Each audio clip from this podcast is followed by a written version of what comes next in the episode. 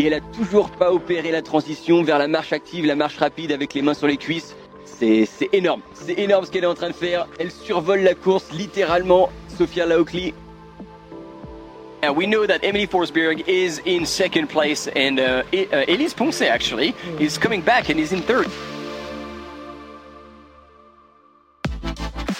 Salut à toutes et à tous, je suis extrêmement heureux de vous retrouver pour un nouveau numéro du Let's Try Podcast, le podcast 100% et vraiment 100% consacré à la pratique et à la communauté du trail running. J'espère que toutes les trailers et tous les trailers vont bien et même celles et ceux qui ne le sont pas d'ailleurs. Je suis vraiment très heureux de vous proposer un nouveau numéro du LTP.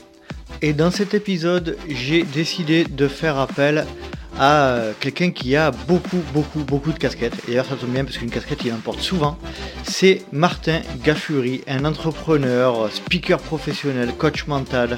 Il est partout, absolument partout dans le milieu du trail. Il est originaire des Yvelines, il a fait ses études en France et il est aujourd'hui, euh, il partage son temps aujourd'hui entre Nouvelle-Zélande, France.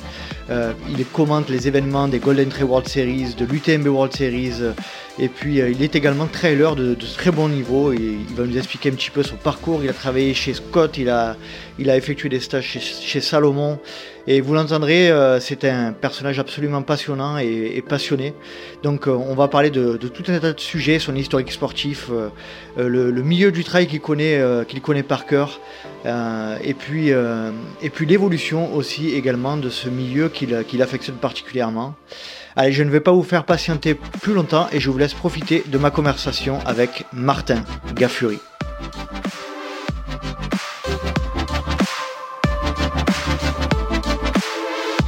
Salut Martin, je suis extrêmement heureux de te retrouver sur le podcast. Comment vas-tu? Eh ben, ça va très bien, Nico. Merci de m'avoir. Plaisir partagé. J'ai hâte, euh, j'ai hâte qu'on discute. A priori, on a pas mal de, ah bah oui. de sujets à aborder. Et... Alors là, on a, on a, pas mal de sujets à aborder. C'est, un, euphémisme parce que vraiment, toi, tu as des multiples activités dans le milieu du trail depuis des années. Tu as, des multiples casquettes. Et puis, euh, comme je te le disais tout à l'heure en off pour rigoler, alors là, je, je, me livre euh, immédiatement dans le podcast. Je pensais, euh, alors ça fait un petit moment que je suis au courant, mais je pensais que tu n'étais euh, pas français, que tu étais ou américain, ou donc tu vois. ça, ça t'a inspiré quoi comme, comme réaction, le fait que je ne sache pas que tu étais français? Euh, bah, La classe américaine, genre j'habite bol, tout de suite. Hein, moi, Directement Non, c'est vrai que c'est quelque chose qui me tient à cœur euh, et je pense, je sais pas exactement d'où ça vient, mais qui doit être aussi lié à, mon, à un peu de mon métier de communicant où euh, ben, si tu si tu t'adresses à une audience, tu essaies de parler euh, le, le, mieux possible, que ce soit dans le contenu et dans le contenant. Et donc du coup, le, le fait d'essayer de, de, respecter la langue anglaise, euh, ouais, ça, ça me plaît. Et puis après, un, un petit un petit pied de nez à, à, tous nos amis français, je peux le dire. Du coup, je suis français, mais c'est vrai que quand on est à l'étranger et puis ils sont le français est quand même râleur. Donc si on peut en étant à l'étranger éviter de, de, tout de suite être estampillé avec euh, le tampon râleur, allez, je m'en, je m'en acquitte. Je t'en, acquitte, parfait. Euh, c'est déjà arrivé qu'on te prenne, enfin, qu'on, qu'on soit surpris justement de ta nationalité ou, ou pas? Alors, quand je suis à l'étranger, oui. Ouais. Et, et, comme, comme je te disais, comme on en discutait tout à l'heure euh, avant de lancer le podcast, euh, quand je suis avec des anglophones, il y, y, a toujours un, un, bout d'accent qui reste et ils se disent Ah, t'es d'où T'es canadien, un truc comme ça. et mais c'est, c'est vrai que plusieurs fois, enfin, oui, de nombreuses fois, on m'a dit non, euh, on n'aurait jamais deviné que tu étais français. C'est clair, c'est clair. Bon voilà, je me suis livré immédiatement, euh, quitte à passer pour un imbécile, c'est pas grave. Euh, j'ai bien fait mes devoirs et je me suis rendu compte effectivement que tu étais, bien français. Euh, je crois que tu es originaire des Yvelines, tu vas nous raconter tout ça. Euh, alors déjà, dans un premier temps, Martin, euh, je te propose en quelques mots de te présenter qui est Martin Gaffuri. Eh ben volontiers. Alors Martin Gaffuri, pour essayer de faire court, parce que voilà, 37 ans, il y aurait des trucs à dire. Mais comme tu dis, euh, né dans les Yvelines, et puis c'est là où j'ai passé toute mon enfance. Euh, parti dans l'ouest de la, France faire un, une école de commerce. J'ai un master 1 en communication, master 2 en, en marketing. Mmh. Et puis toujours euh, très très passionné par le milieu du sport. Et, et ne sachant pas trop ce que j'allais faire de ma vie, j'ai fait différents stages pour passer dans des entreprises, commencer à faire un peu mon mon, mon milieu, enfin ma trace. Ton réseau, ton réseau. Et, et, effectivement, commencer à mmh. développer le réseau, hein, comme disait ce bon vieux Gino, business is people. Eh oui. Et, euh, et du coup, ben, j'ai pu travailler pour des sociétés comme Salomon, euh, travailler avec Gore-Tex pour euh, la partie exposition médiatique. Mmh Scott, Scott aussi. Je suis passé par Adidas. Mmh. Je suis passé par Scott aussi, plus, plus dernièrement, où j'ai fait une grosse mission sur cinq ans, où j'étais à la tête de, de, la communication internationale pour la, la division running. Mmh donc euh, voilà, c'est toute une progression qui est restée vraiment dans le milieu de la, du trail. À la base, je connaissais pas le trail. Euh, moi, j'ai fait euh, de l'athlétisme depuis que j'ai 7 ans. Mmh et, et, donc, courir, ça a toujours, toujours fait partie de ma vie. Euh, en revanche, j'ai découvert le trail quand j'ai travaillé euh, pour Salomon et je suis venu à Annecy. Et en fait, pour moi, courir en montagne, c'était juste ben, faire de l'athlète dans les montagnes. En mmh fait, ah non, c'est c'est une discipline. Et du coup, ben, en étant chez Salomon, on m'a dit ah bah tiens, tu cours. Ah, je dis bah ouais ouais par rapport à la moyenne ça va je me débrouille. Ah bah parfait alors on va faire on fait une sortie de service là on va faire un trail euh, on t'inscrit. Et, euh, et en fait ils m'ont inscrit au Templier qui à l'époque était 68 euh, bornes 3000 ouais, et j'avais jamais couru plus de 16 bornes. C'est vrai. Ah donc 2009 hein, me semble-t-il Salomon pardon? C'est 2009 hein, me semble. C'était même avant ça. C'était 2006-2007 d'accord. D'accord. Donc tu, euh, tu côtoies le milieu du trail euh, un petit peu euh, dans, dans, dans ce cadre de, de ce, ce, stage pardon, chez Salomon. Et tu, tu ne connaissais pas du tout le milieu. tu, vas, tu vas revenir un petit peu sur cette, cette période-là juste après, mais j'aimerais bien revenir un petit peu dans la, dans la partie de, de ton enfance. originaire des Yvelines, est-ce que tu peux nous détailler un petit peu l'endroit où tu as grandi, l'environnement familial et sportif? Tu as parlé un peu d'athlétisme Ouais, alors euh, bah, j'ai grandi dans, dans, les Yvelines, euh, juste à côté de Mantes-la-Jolie. Mmh euh, donc euh, bah, c'était c'était pas la partie euh, riche, col relevé et mèche sur le côté des Yvelines, ça c'est clair. C'était plus basket basket Lacoste et, et, jogging remonté. Mais bon, écoute, ça m'a pas ça m'a pas rendu malheureux pour autant. Et justement pour continuer sur ta question. environnement familial, j'aurais pas pu rêver mieux. Soutien, amour, présence. Euh, j'ai eu une, une, enfance euh, géniale. J'ai eu aussi des, des potes euh, avec qui ben je suis toujours je suis toujours en contact et on est toujours très très proches. Donc ça ça a fait un, socle vraiment des fondations qui ont été qui ont été énormes. Et, euh, et puis voilà, moi, le, ouais, comme je te disais, le, le, le, running, la course à pied en, en athlée et surtout les crosses, c'est arrivé quand j'avais 7 ans, donc c'est arrivé très très vite. Et puis, ça s'est développé petit à petit. Et puis très vite, bah, c'est ça, j'ai vu que je me, le, je, je, me suis dirigé vers le demi-fond, c'est ce qui me plaisait, c'est ce qui marchait. Euh, et c'est là où je m'éclatais, quoi, avec les gars de mon club. Et ça, c'est indéniable. Et j'avais pas réalisé à l'époque l'importance de, de, courir en club. Et euh, quand tu vas euh, sur un cross, bah déjà le cross c'est la guerre. Hein. Mmh. Euh, ça c'est clair. On parle de la peur au ventre quand on va faire un trail, et c'est le cross. Hein. Mmh. Et, euh, et, quand on va à la guerre, bah, mais qu'on sait qu'on est avec les collègues du, du club et puis qu'on y va tous ensemble, et eh ben c'est pas du tout la même dynamique. Et, mmh euh, et on pourra euh, toucher sur ce sujet un petit peu. C'est ce que j'ai réalisé beaucoup plus tard en me faisant coacher mentalement, euh, que c'est encore quelque chose, je trouve, qui manque dans les teams de marque. Mmh parce que finalement, il y a des gens qui portent le même maillot, mais c'est pas forcément des gens qui s'entraînent ensemble, c'est pas forcément des gens qui font les mêmes compétitions ensemble. Et, et cette dimension, cette cohésion qu'on retrouve même aux US, hein, dans les clubs, dans les universités, eh ben j'ai l'impression que c'est pas encore quelque chose qui a été euh, reproduit comme ça pourrait l'être. Ouais, ça se, ça te permet de, trans, de te transcender en fait, ça te, ça te donne un supplément d'âme. On voit notamment dans les championnats du monde euh, qui, qui, vont avoir lieu là dans, dans, dans une semaine, on voit euh, ce genre de d'énergie de, supplémentaire que ça peut apporter l'esprit d'équipe. Tu m'as, tu m'as devancé. C'est exactement l'exemple que j'allais prendre. Mmh. C'est vrai que quand tu as le maillot de l'équipe nationale, là d'un seul coup, ça représente quelque chose et, et, et, comme tu dis, ça veut dire quelque chose. Mmh et du coup, tu vas au-delà de ce que tu serais capable de faire parce qu'encore une fois, le mental, euh, le, le psyche, il, il, il, te permet de te transcender et d'aller beaucoup plus loin que ce que tu n'aurais, mmh ce que aurais fait euh, avec, avec un maillot de sponsor ou, ou, en étant tout seul. Tu nous, tu nous as un peu parlé de ton enfance, de ton arrivée dans l'athlé. Euh, on voit que tu, j'ai l'impression, d'après ce que tu dis, que tu commences à, un peu à performer. Euh, tu peux nous expliquer un petit peu les, les années qui suivent, là, l'adolescence, etc. Tu continues l'athlé, tu, tu es dans une logique de performance? Ouais, ouais, ouais. Ça, la performance, ça a toujours été été présent. Mmh je pense aussi dans, dans, mon tempérament, envie de faire. Enfin, si tu fais quelque chose, tu le fais bien. Euh, et du coup, ben, quand tu fais la course, ben, tu donnes le meilleur de toi-même. Et, euh, et au, fur et, au fur et à mesure, ça s'est bien passé. J'ai eu la chance d'avoir des coachs euh, aussi euh, qui étaient compétents,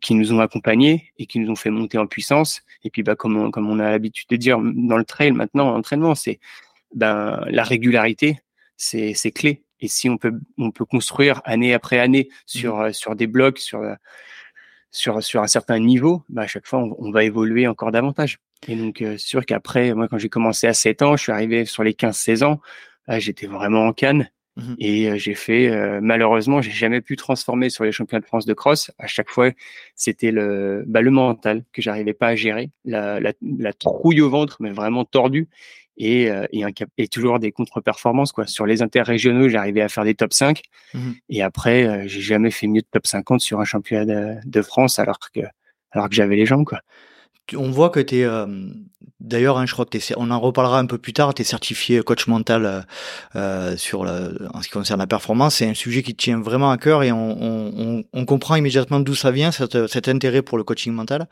Toi vraiment tu es persuadé que c'est cet aspect là qui t'a bridé. Tu avais les cannes tu avais, avais la t'avais le niveau physique pour réussir et, et c'était ça qui était limitant très limitant pour toi alors? oui ça l'a été. Et j'avais beau en avoir conscience, euh, à l'époque, j'étais trop jeune, j'étais pas assez mature. Je, je savais que ça me limitait, mais j'avais même pas une esquisse de solution ou une de compréhension de, toute cette dimension psychologique. Euh, et du coup, ben, je me ramassais, et puis je me dis bon bah tant pis, ça a pas marché, on, réessaye. Mais finalement, sans essayer de corriger ou d'aller creuser dans, dans, dans ce milieu-là. Et donc euh, mmh. après, c'est marrant, c'est la vie qui m'a ramené vers le coaching de mmh. façon complètement euh, euh, inattendue. C'était pas prévu du tout. Simplement, une opportunité s'est présentée. Et là, j'ai eu la maturité de me dire, euh, je sais pas ce que c'est, je ne comprends pas, mais euh, allons-y.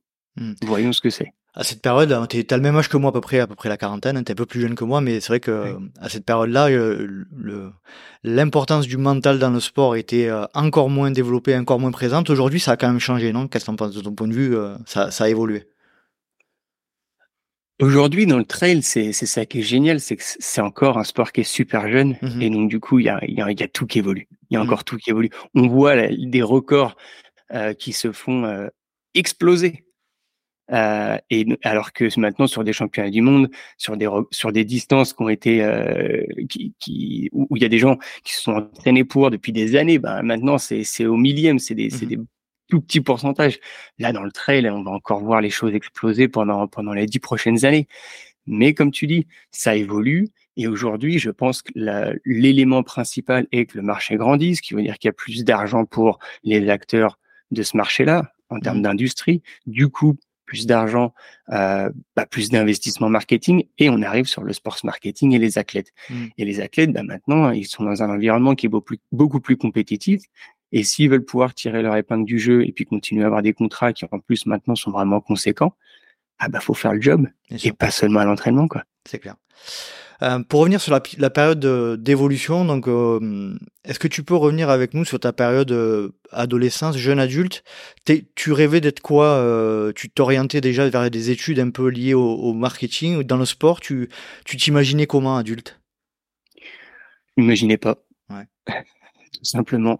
Je vivais vraiment au jour le jour et je pense que ça c'est aussi une, une conséquence d'être heureux. Mmh euh, quand tu es heureux, tu n'aspires pas forcément à plus. Euh, aussi peut-être mêlé à un, un, manque de maturité, possible aussi. Et je me souviens très bien, j'ai eu mon bac euh, euh, et j'ai fait bac S parce que c'est j'étais pas plus intéressé par les sciences, mais c'est parce que c'est ce qui m'ouvrait le plus de portes. Donc je me suis dit bon bah je me garde les options. Puis une fois que j'ai eu mon bac en poche, enfin avant de l'avoir parce qu'il faut aussi me préoccuper un peu à l'avance, je me dis qu'est-ce que je fais? Puis bah, j'avais réalisé quand même que j'avais pas forcément la fibre scientifique. Donc je me mmh. dis bon bah ok commercial, très bien. Commercial, c'est quoi les options? Bah il y en avait plein. Je dis bah je sais pas du tout ce que je veux faire. Donc encore une fois, on garde le plus de portes ouvertes. Donc bah, au moins études longues. Et puis, on se spécialisera plus tard. Quoi. Mhm. Donc, c'est comme ça que je me suis orienté vers une école de commerce euh, directement après le bac parce que j'avais besoin de concret. Ça, ça c'était la seule certitude que j'avais.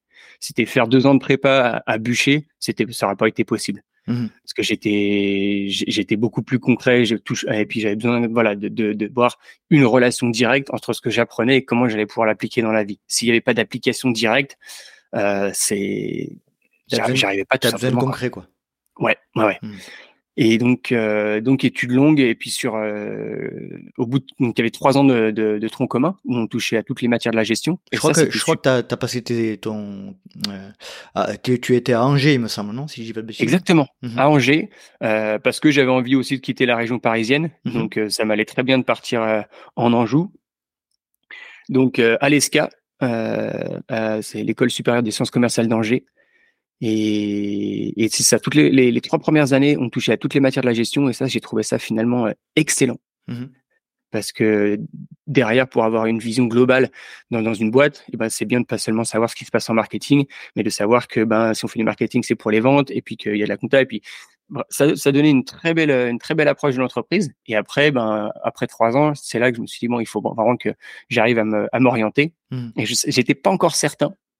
Et du coup, euh, ben, j'ai pris une année de césure que, ben, encore une fois, le, le, le directeur de, des études à l'époque, euh, Monsieur Gardien, je m'en souviens très bien parce que c'était un mec super qui euh, qui me dit Martin écoute euh, ça a l'air d'être cohérent avec ton projet perso- professionnel personnel ça se recoupe euh, pas de problème. C'est pas du tout euh, normalement une chose qu'on met en place mais euh, je te laisse partir pour un an fais ton fais ton expérience et puis tu reviens et et tu choisiras ton ton master quoi C'était quoi l'objectif de cette année de césure pour toi? T'avais quoi en tête? Eh bien, un, c'était découvrir le, comme je te disais, découvrir euh, le, le milieu du, du trail. Ouais. Euh, donc c'était déjà une super opportunité. Et ensuite de valider que le marketing était bien une, di- une discipline, une matière qui m'intéressait, et dans laquelle je voulais, je voulais perdurer. Mhm. C'est à cette, Et, péri- euh, c'est à cette période-là que tu rentres chez Salomon ou pas du tout? Et c'est exactement ça. C'est à cette Mhm. période-là que donc c'était de, de juin 2006 à juin 2017. Mhm. Euh, ou d'ailleurs ça s'est étendu même un peu plus en 2017. Où, euh, 2007, où tu je- veux dire? 2007, pardon. Oui, oui, Mhm. 2006-2007. Voilà, lapsus. Et, euh, et ça a été génial parce que effectivement, c'est- t'as beau apprendre plein de choses à l'école, euh, la réalité de l'entreprise, elle est tout autre. Et, et quand tu commences à être confronté à ces choses-là, euh, bah, tu réalises et tu, tu grandis, tu évolues. Et en, et en fait, c'est, je, peux, je ne peux que recommander à, à tous, tous les jeunes qui seraient à, à cette période-là de faire un maximum de stages. Parce qu'en fait, moi, après, c'était encore peut-être mon besoin de concret et de comprendre Mhm. ce que j'apprends. Mais quand je suis revenu à l'école euh, pour faire justement mon master en marketing, mais c'était la régalade. C'était génial parce que d'un seul coup, tout, tout ce qu'on me disait dans toutes les matières du marketing, et ben, je comprenais pourquoi. J'arrivais à visualiser. Ah ouais, d'accord. Donc effectivement, c'est dans ces meetings-là. Bah oui, bah, tac, ça, ça fait du sens. Ouais, ouais. Et là, d'un seul coup, t'es une éponge. Ouais. Parce que finalement, il y a du sens. Tu mets, en, tu mets tout en relation euh, avec, Voilà. avec ton expérience euh, acquise sur le terrain, quoi. Et c'est ça. Et, et donc, un, tu le mets en, rela- en, en- en relation, puis après, il y a plein de choses que je savais pas forcément. Mhm. Mais quand tu l'apprends, tu dis ah putain, mais ça, ça c'est un bagage en plus, c'est une clé en plus, ça, ça m'offre ça. Et, donc, t'es une, c'est ça, t'es une vraie éponge. Alors qu'au début, t'es là, pour, ah, bah, je vais apprendre parce qu'il faut que j'ai une bonne note, quoi. Donc, ça, ça a vraiment changé la perspective et ça a validé les deux choses. Que le marketing, ça me plaisait, euh, mais que la com, déjà, c'était un peu plus mon, mon, mon Ouais. dada. Mhm. Et, euh, et que le milieu du sport, c'était quelque chose que j'adorais, quoi. Alors j'aimerais bien comprendre là, cette période-là où tu rentres euh, chez Salomon en 2006 en stage, tu es, sur Angers. J'imagine que sur Angers, tu es, loin de connaître le, milieu de l'outdoor, le milieu du sport et euh, outdoor et notamment du trail. Tu arrives chez Salomon euh, dans un endroit très très sport outdoor, dans un milieu très sport outdoor. Quel est ton sentiment quand tu arrives dans cet environnement-là? Ah bah moi je suis je suis assez baroudeur donc euh, partir bouger découvrir de nouvelles choses ça va mais euh, mais finalement euh, le, le- le sport outdoor moi mon, mon père était moniteur de ski ma mère elle travaillait à l'é- à l'école à l'- à l'office du tourisme. Euh, donc euh, ils passaient leurs hivers à bosser l'été ils étaient tranquilles avant d'avoir des enfants c'était un peu leur, leur leur style de vie. Mhm. et donc on a grandi aussi nous en retournant à la montagne que ce soit l'été l'hiver. Donc ça t'était donc- pas inconnu quoi. Voilà, voilà, c'était pas du tout un environnement inconnu. Et, euh, et puis bah, peut-être que j'avais cette carte en plus qui m'a donné un peu plus confiance. C'était que bah, j'étais quand même coureur qui avait fait quatre fois les championnats de France en cross. Mmh Donc j'avais une certaine légitimité qui me permettait aussi de me positionner euh, et d'avancer ce que je pouvais, euh, ce que je, enfin, de, de, me rendre un peu plus cohérent que simplement un, jeune, un jeune d'école de commerce. Mmh Parce que du coup là, chez Salomon, j'étais assistant chef de produit sur la sur la gamme trail running. Et donc c'était euh, c'était vraiment orienté perf quoi. Ah, c'était euh, en plus c'est la période c'est le grand boom là chez Salomon le développement euh, plus plus assistant développement chef de produit tu peux nous expliquer un petit peu le contour de ton rôle à cette, époque-là en tant que stagiaire? Alors en tant que stagiaire c'était bah, déjà toujours faire une, une veille de de la concurrence mmh sur, sur le marché. Et ce qui était génial en fait, euh, je, je, pense qu'ils le faisaient volontairement, mais nous on le réalisait pas tout de suite. Mais nous, nous faire faire une étude de marché avec une veille concurrentielle, bah, ça nous permettait tout simplement de connaître l'environnement dans lequel on bossait. Mmh donc, euh, donc ça c'était très malin. Euh, et ensuite, bah, c'était euh, bosser sur des, enfin, c'était assistant et on, était stagiaire, donc on n'allait pas révolutionner le monde. Mmh. La, chance que j'ai eue, c'était comme tu dis, c'était au moment où euh, Salomon a développé la première chaussure de, trail running. Euh, à la base, il y avait des XA Pro 3D mmh. avec les gens, avec lesquels les gens couraient, mais c'était par défaut parce qu'il n'y avait pas vraiment autre chose. Mais ça, c'était des chaussures de raid, de raid mmh. aventure. Et, euh, et, là, bah, la XT Wings, c'était la première chaussure qui était designée pour courir avec vraiment un déroulé, vraiment du rebond, du rendu en montagne. Et, euh, et, donc, bah, il y a eu toute cette, ce, gros push, cette grosse campagne. Et donc, mon maître de stage, euh, sur les trois derniers, mois, lui, il était en tournée aux US pour aller justement pousser euh, ce concept et, euh, et cette chaussure sur tous les lancements. Et il m'a dit, bon, bah, Martin, voilà, ça fait neuf mois que tu es là, tu sais faire. Maintenant, tu fais le brief pour la, la XT Wings S-Lab. Donc, c'était, c'était assez cool. Donc, c'est à cette période-là vraiment que bah, c'est, ça va très vite. Hein t'es es positionné un peu euh, immédiatement au front là. Au, front, c'est sans être péjoratif, mais euh, ouais, tu c'est un stage un peu euh, avec mise en situation très très rapide. Euh, ça te fait pas peur à ce moment-là de prendre des responsabilités dans chez Salomon dans ce cadre-là? Non, parce que je te coupe, tu dis c'est une opportunité en or? Ouais, non, c'était une super opportunité et moi je suis je suis hyper reconnaissant qu'on qu'on me l'ait donné mmh parce que ça, a été top de pouvoir bosser là-dessus. Euh, et je pense qu'il y a deux choses. Un, euh, sans, enfin, en toute humilité, si j'avais été une buse, euh, il m'aurait peut-être pas laissé faire. Euh, et après, ma responsabilité n'était que limitée, dans le sens où, au niveau du développement produit, certes, il y a le brief qui vient du marketing, mais là, tu vois le brief, bah, tu vois cette chaussure, tu en fais une S-Lab, et donc, bah, tu retires du poids, tu retires de la protection. Enfin, c'était, c'était, on faisait pas un truc depuis une page blanche. Donc j'avais quand même moins de chances de me planter. Et ensuite, bah, il y, a le design qui entre en compte, il y a le sourcing qui entre en compte, il y a la prod qui rentre en compte. Donc il y a aussi plein de gens autour de moi qui avaient euh, des années de bouteilles et qui auraient été des garde-fous si, euh, si, on si on se plantait quoi. Et donc ton rôle là-dedans, c'était de tout mener, euh, tout, tout, comment dire, faire en sorte que tout, tout ce monde-là puisse travailler ensemble. C'est ça ton, c'était ça ton rôle à l'époque? Et ben c'était ouais essayer de comprendre un peu chaque étape et, et, de, de, faire en sorte qu'à chaque fois que le, le, brief est passé, et eh ben qu'il soit respecté le plus possible, parce que c'est vrai que généralement euh, il y a toujours une déperdition entre ce qu'on attend, le design, et puis après bah as les contraintes matière, les contraintes prod, et ben bah, et donc du coup le mmh produit fini est un peu différent. Donc c'est toujours euh, à faire des allers-retours, et puis bah s'il y a des décisions à prendre, c'est bah qu'est-ce qui est le plus cohérent? Donc pour du S-Lab, on, on dirait de toute façon quelle est la solution qui oriente vers la performance et rien d'autre. Mmh euh, donc c'était c'était toujours garder une, une, ligne de conduite. Et après, moi, c'est vrai que j'avais une chance euh, supplémentaire, c'est-à-dire que moi, je suis en taille échantillon en 42 et demi. US 9 et, et donc bah, dès qu'on recevait les protos c'était moi les gars Fury c'était le premier testeur quoi c'est c'est à la pause de midi on a reçu les protos tu vas courir quoi et, et et, et, du coup, tu vas courir, t'essayes, et, et c'était cool parce que là, là-dessus, il y a eu, euh, il y a eu deux changements où euh, bah, au ressenti, je dis attends, là on a vraiment un problème mmh et on a pu modifier et éradiquer ces trucs-là avant la prod. Donc c'est sûr, c'est un peu c'est assez, assez, assez, gratifiant. Est-ce qu'à cette période-là, tu as, as, le sentiment de que le trail va devenir quelque chose euh, comme il est aujourd'hui ou euh, est-ce que tu perçois pas euh, le potentiel que ça peut devenir? Non, non, pas du tout. Pas du tout, j'en avais vraiment aucune idée. C'était en fait tellement confidentiel, Mhm. tellement petit. euh, que moi je m'y trouvais bien parce que je suis coureur, je suis passionné de ça et, et- et tu vois j'ai eu quand même un, certain héritage montagne. Mais euh, mais attends quand on fait les Templiers euh, en 2006, euh, moi tu vois c'était mon premier trail. Donc et puis à l'époque il était il était plus court.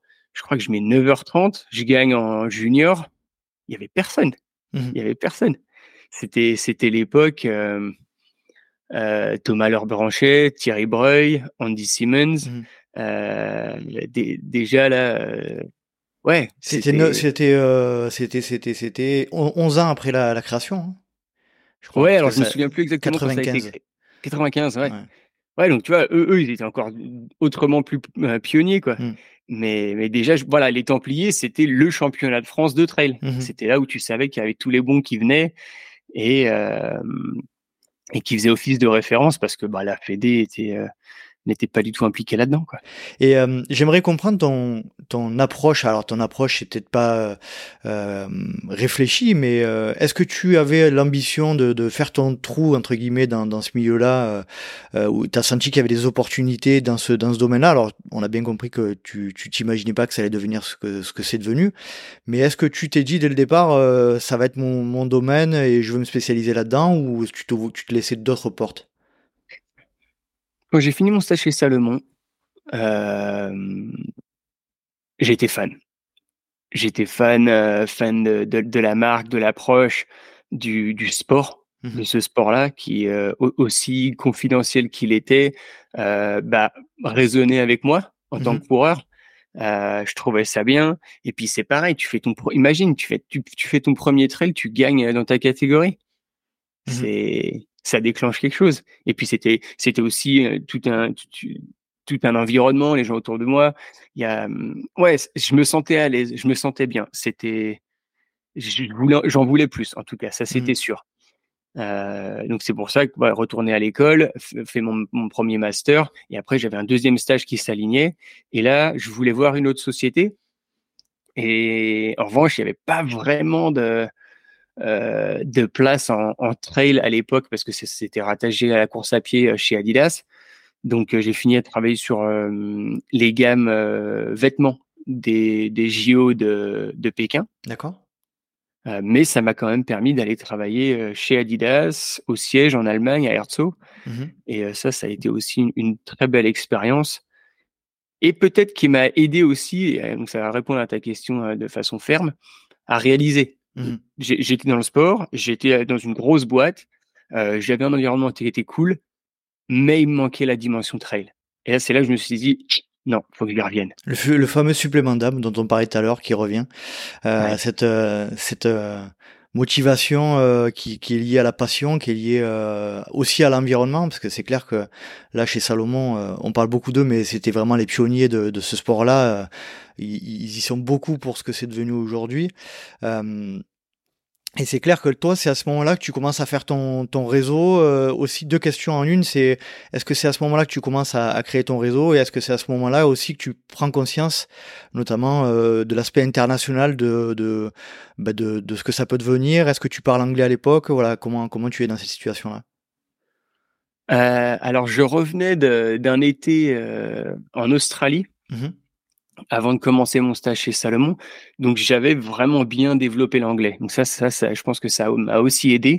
Et, euh, et pour, euh, pour répondre à la partie internationale, euh, bah, en fait, c'était marrant parce que je suis arrivé et on allait au, au trade show euh, de Friedrichshafen, qui était l'équivalent de l'ISPO Summer Mhm. Et où tu as, du coup, pour ceux qui connaissent pas, toutes les marques qui viennent exposer un peu les tendances et les produits de la saison prochaine. Et donc, c'est un, c'est un, un salon euh, euh, B2B.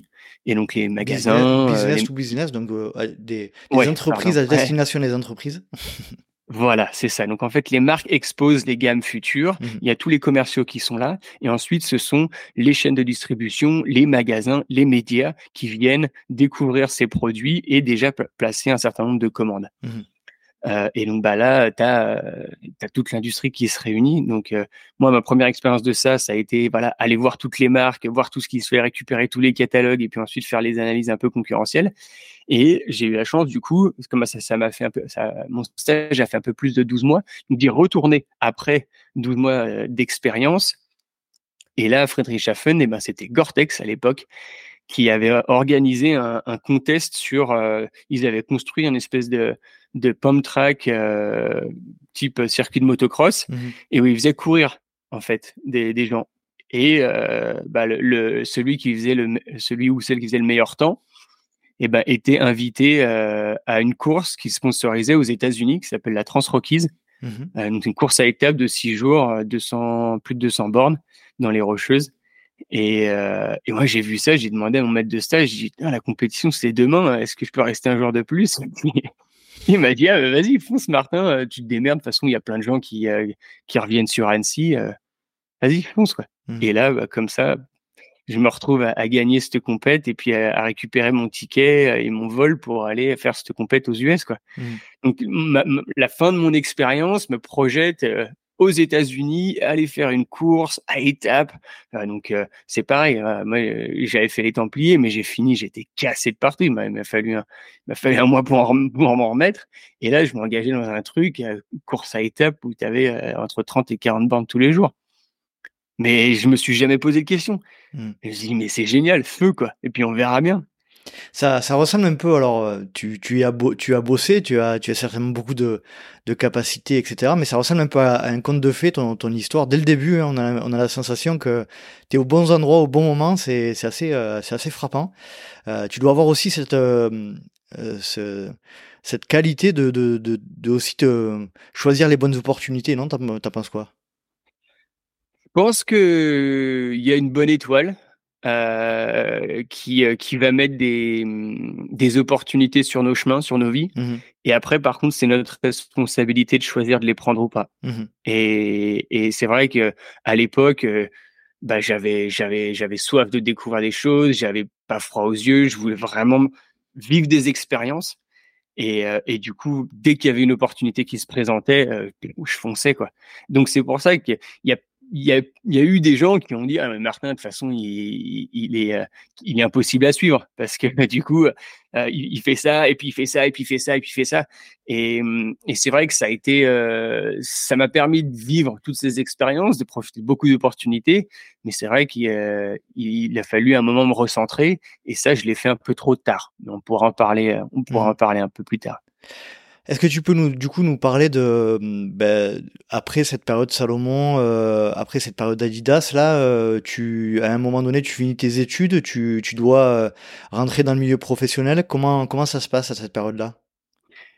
Eh ben, ça se passe très bien parce que à ce moment-là, j'avais décroché un stage de fin d'études chez Scott mmh en Suisse. Euh, qui s'était super bien passé. Ils m'ont dit Martin, écoute, euh, ben, t'as fait du bon boulot, on, on, te propose un poste derrière. Et en fait, c'est à ce moment-là où euh, ben moi, j'avais en tête encore de faire deux trois trucs et notamment de monter ma boîte euh, dans, enfin, ouais, dans, dans le running. Mmh et, et du coup, je me suis dit, qu'est-ce que je fais quoi? Est-ce que là je viens, ça y est, je rentre dans la vie active, je m'installe en Suisse où j'étais quand même loin de, du réseau que j'avais à Annecy à l'époque. Euh, et j'ai dit bah merci mais non merci. En fait, je vais je vais partir euh, monter monter ma boîte euh, qui s'appelait Good People Run. Mmh je crois que c'est un, un, réseau social qui, qui, mettait en relation les, les, les, coureurs de même niveau pour, pour faire des sorties organisées, quoi. Si, si je dis pas de bêtises, c'est ça? Exactement, tu as bien, as bien fait tes devoirs. Tout à fait. euh, C'était vraiment le... moi à travers toutes mes expériences à l'international ou à me déplacer dans plein d'endroits, à chaque fois, ce qui me manquait, c'était de savoir où aller courir pour aller euh, au bon spot euh, et éventuellement euh, courir avec des gens. Mmh et, et, ça, c'était pas du tout possible encore parce que là, on parle, on parle de quelque chose euh, qui maintenant paraît évident, euh, mais en 2009, il y avait rien. Il n'y mmh. avait absolument rien. Donc, on s'est dit, bah, allez, on crée ce réseau social qui était du coup géolocalisé. Donc, il suffisait de dire, bah, je viens m'installer à Annecy ou je suis à Annecy en vacances et euh, bah, je fais du trail à haut niveau. Mhm. Et on se dit, bah, pas de problème, voilà les, profils qu'on peut te recommander, euh, les parcours qui correspondent à ton niveau et euh, les sorties publiques qui ont été créées, que, tu peux rejoindre et puis te, te, mêler à la population locale. Quoi. Mhm. Donc les premiers instants de cette boîte, c'est quoi? T'étais seul à lancer ça? Vous êtes plusieurs? On était trois. On était trois. Édouard mhm. Coyon et Jean Dubernès qui étaient, qui étaient, on était là-dedans. Et, euh, et ça a été ça a été des super années. Et après, on, on est monté en puissance. Euh, on a on, était devenu le plus gros réseau social, euh, je crois que même sportif mmh à l'époque. Euh, en France, on avait 30 000 membres. Ah euh, derrière, on avait rajouté un, module d'inscription en ligne aux compétitions, parce que du coup, plutôt que d'avoir simplement un module d'inscription en ligne comme on pouvait avoir sur desactifs.com ou des choses comme ça, mmh ben en fait, toute la, la, promotion et la visibilité de la course se faisait aussi via la plateforme. Et, euh, hmm. je t'en prie, vas-y, vas-y. Et, et, donc ça s'est ça s'est perduré, on a levé des fonds. Et, et c'est là où tu sais, je te disais, euh, je partais un peu dans tous les sens et il aurait fallu que je me recentre. Et je hmm. pense que là, euh, on a on a essayé peut-être trop tard et, et, et bah, manque d'expérience. Hein. T'imagines, j'avais même pas pris encore un vrai job, mmh mais je montais ma boîte et donc j'ai fait pas mal de conneries et, euh, et je pense qu'il aurait vraiment fallu qu'on ait un associé. Enfin c'est pas, je pense maintenant j'en suis certain avec le recul qu'il aurait fallu avoir un associé qui soit Tecos mmh et qui puisse développer lui-même ce genre de choses. Et, et, ça, malheureusement, je pouvais pas le voir à l'époque, mais c'est pareil. Plutôt, euh, plutôt que de faire une plateforme, on aurait dû commencer par une application mobile euh, mais encore une fois, ça c'est des. Ça, ouais, en 2009-2010, ça c'était euh, moins évident qu'aujourd'hui. Et voilà, et voilà. Et donc c'est sûr que le, le mobile first arrivait, mmh mais il n'était pas encore là. Il n'était pas encore installé, quoi. Voilà, c'est quelque chose que j'avais pas pas pu, su anticiper. Et du coup, bah on vivotait, mais on on n'avait pas la, progression qui avait été prévue. Et donc du coup, euh, à un moment, euh, moi quand je me je me voyais aller aller bosser puis que j'étais plus passionné par le truc, me suis dit, euh, mec, c'est ta boîte, si t'es plus passionné, il y a un problème, quoi. Mmh. Juste pour revenir sur l'aspect euh, mobile first, mobile first, euh, Strava est, est, sorti en 2009, donc à peu près la même période que toi. Et je crois, si je dis pas de bêtises, qu'ils ont qu'ils ont sorti leur application mobile en 2013-2014. Donc tu vois, on, est loin de, il me semble, il hein, faudra, faudra, vérifier, mais il me semble que c'est à peu près ces ordres de grandeur là. Donc tu vois, on n'était pas du tout dans une logique où c'était évident, évident de sortir une application mobile dès le début, quoi. Ouais, et puis en plus, eux, c'est vrai qu'ils étaient en Silicon Valley, euh, avec au cœur de, cette, de cet mmh. écosystème et sûrement avec plus de visibilité sur euh, ce qu'allait se faire, c'est ce que se faisait. Donc, donc euh, et, et puis euh, ouais, après c'est ça, c'est ils ont été ils ont été clairement meilleurs sur un positionnement. Euh, mais après, ils ont fait des levées de fonds. moi, je sais pas si j'aurais été capable de faire ça, mmh parce que finalement, ce travail, je crois que c'est l'année dernière ou il y a deux ans, qui qui sont qui font du bénéfice. Ouais, je crois que c'est assez récent. Ouais, ça... qui, qui sont arrivés à l'équilibre. Ouais. ouais. donc ça fait 15 ans. quoi. donc c'est énorme, c'est une super histoire. Mmh. c'est une super histoire. Et d'ailleurs, pour l'anecdote, la, euh, c'était bah, justement sur la, la, fin de, de Good People Run. Euh, J'avais passé les entretiens pour être euh, responsable marketing Strava euh, Europe. Avec Michael Howard, c'est ça? Ouais. ouais. Avec, avec lui directement, d'aller passer un entretien? Euh, ouais, ouais, puis on était même prêt à aller courir dans les Marine Headlands. Mm-hmm. Donc, euh, super connexion euh, là-dessus. Et, et, finalement, ils ont pris un autre gars qui était un, un Anglais, Gareth Nettleton, mm-hmm. et qui était clairement plus prêt que moi sur ce, sur ce job. Donc là-dessus, ils ont fait, je pense, la bonne décision. mais ça, ça a été une super expérience quand même que d'aller voir les, les, les, bureaux de Strava, de discuter avec les gens, de, de comprendre un peu comment ça se passait chez eux et encore une fois de rencontrer des gens. Parce que euh, Michael je l'ai revu euh, sur un UTMB euh, il y a pas si longtemps que ça quoi. Et mmh du coup on s'est on s'est souvenu de ça on, on avait pas mal discuté hein. et voilà c'est il, il, est venu il est venu l'année dernière je crois sur l'UTMB c'est l'année dernière que tu l'as vu ou pas? Je sais plus, parce qu'on a, on a fait pas mal d'UTMB. Et puis, euh, c'était l'année dernière, il y a deux ans, où euh, euh, Strava s'était vraiment impliqué mmh. assez fortement à faire de l'activation. Et donc, on, on, avait un peu suivi tout ça. quoi. Pour revenir sur la période de la fin de Good, Good People Run, non, Good People. Ouais, c'est ça, Good People Run. Good People Run, pardon. Euh, tu nous as dit tout à l'heure que tu étais un peu euh, euh, éparpillé. Euh, tu, est-ce que tu peux préciser ce qui a, est-ce que c'est ça qui a amené à la fin de Good People Run Et est-ce que, est-ce que ça a eu, euh, bah, une, tu as eu une prise de conscience sur le fait qu'il fallait euh, peut-être par moment se recentrer aussi? Euh, ami, pour la, le fait que ça ait marqué la fin de Good People Run, euh, si je commençais à, à, te lister toutes les conneries que j'ai fait, on serait encore là demain.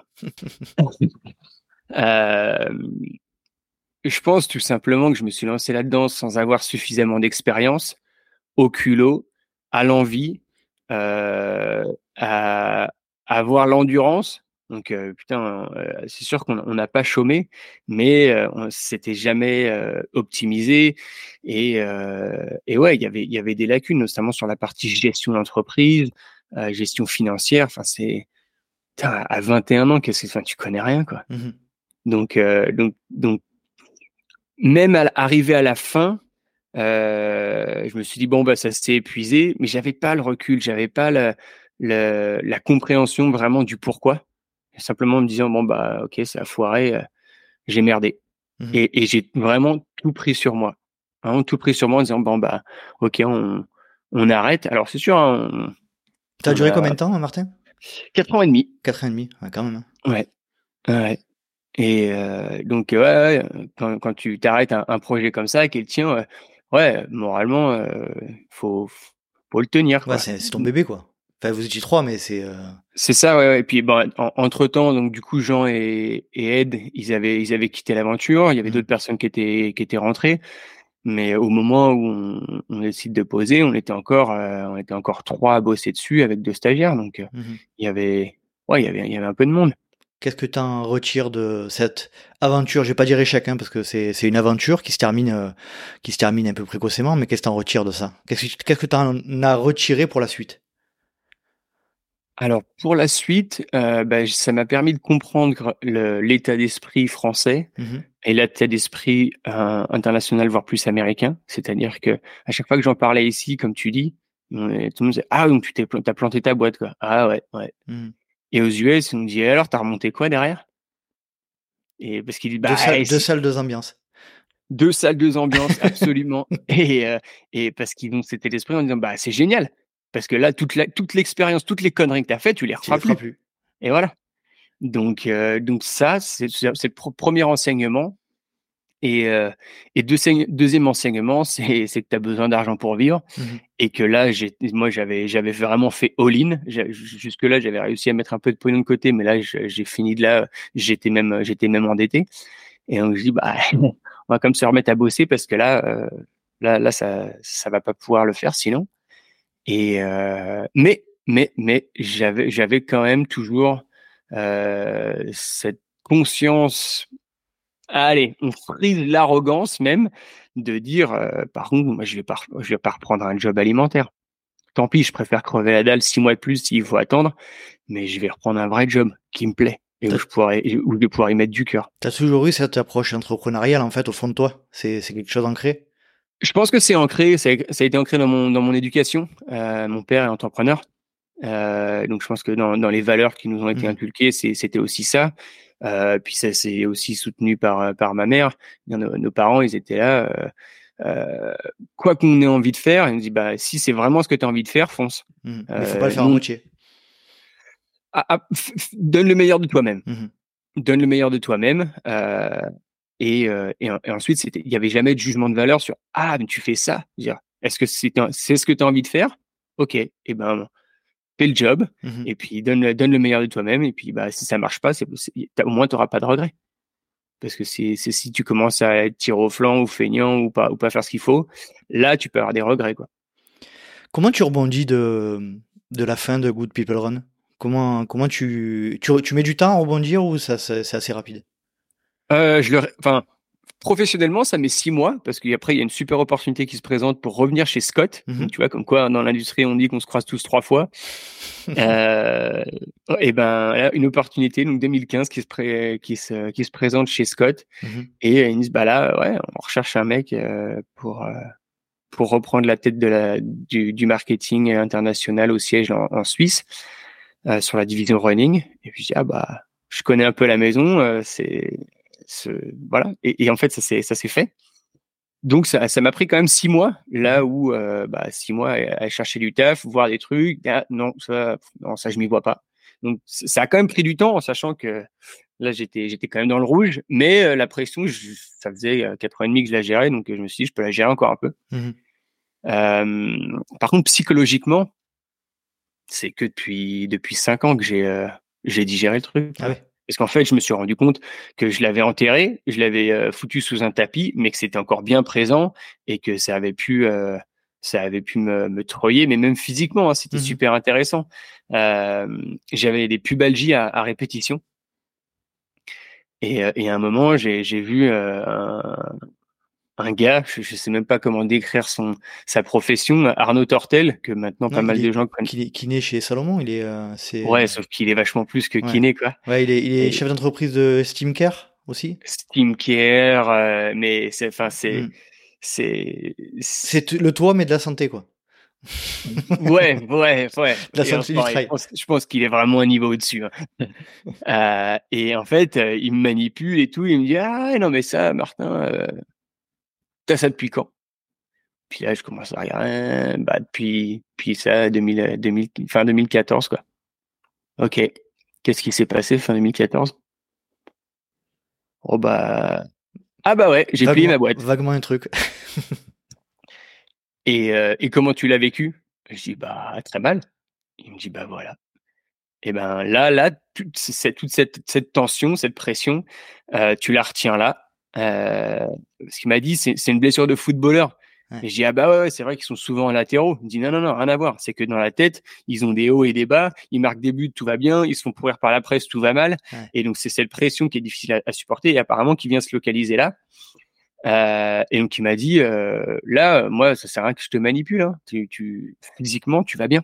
C'est juste que quand tu auras réussi à accepter que c'était pas de ta faute, que tu as fait tout ce que tu pouvais faire et que et que ça s'est fait et puis c'est et, maintenant euh, ça va bien et bah tu verras.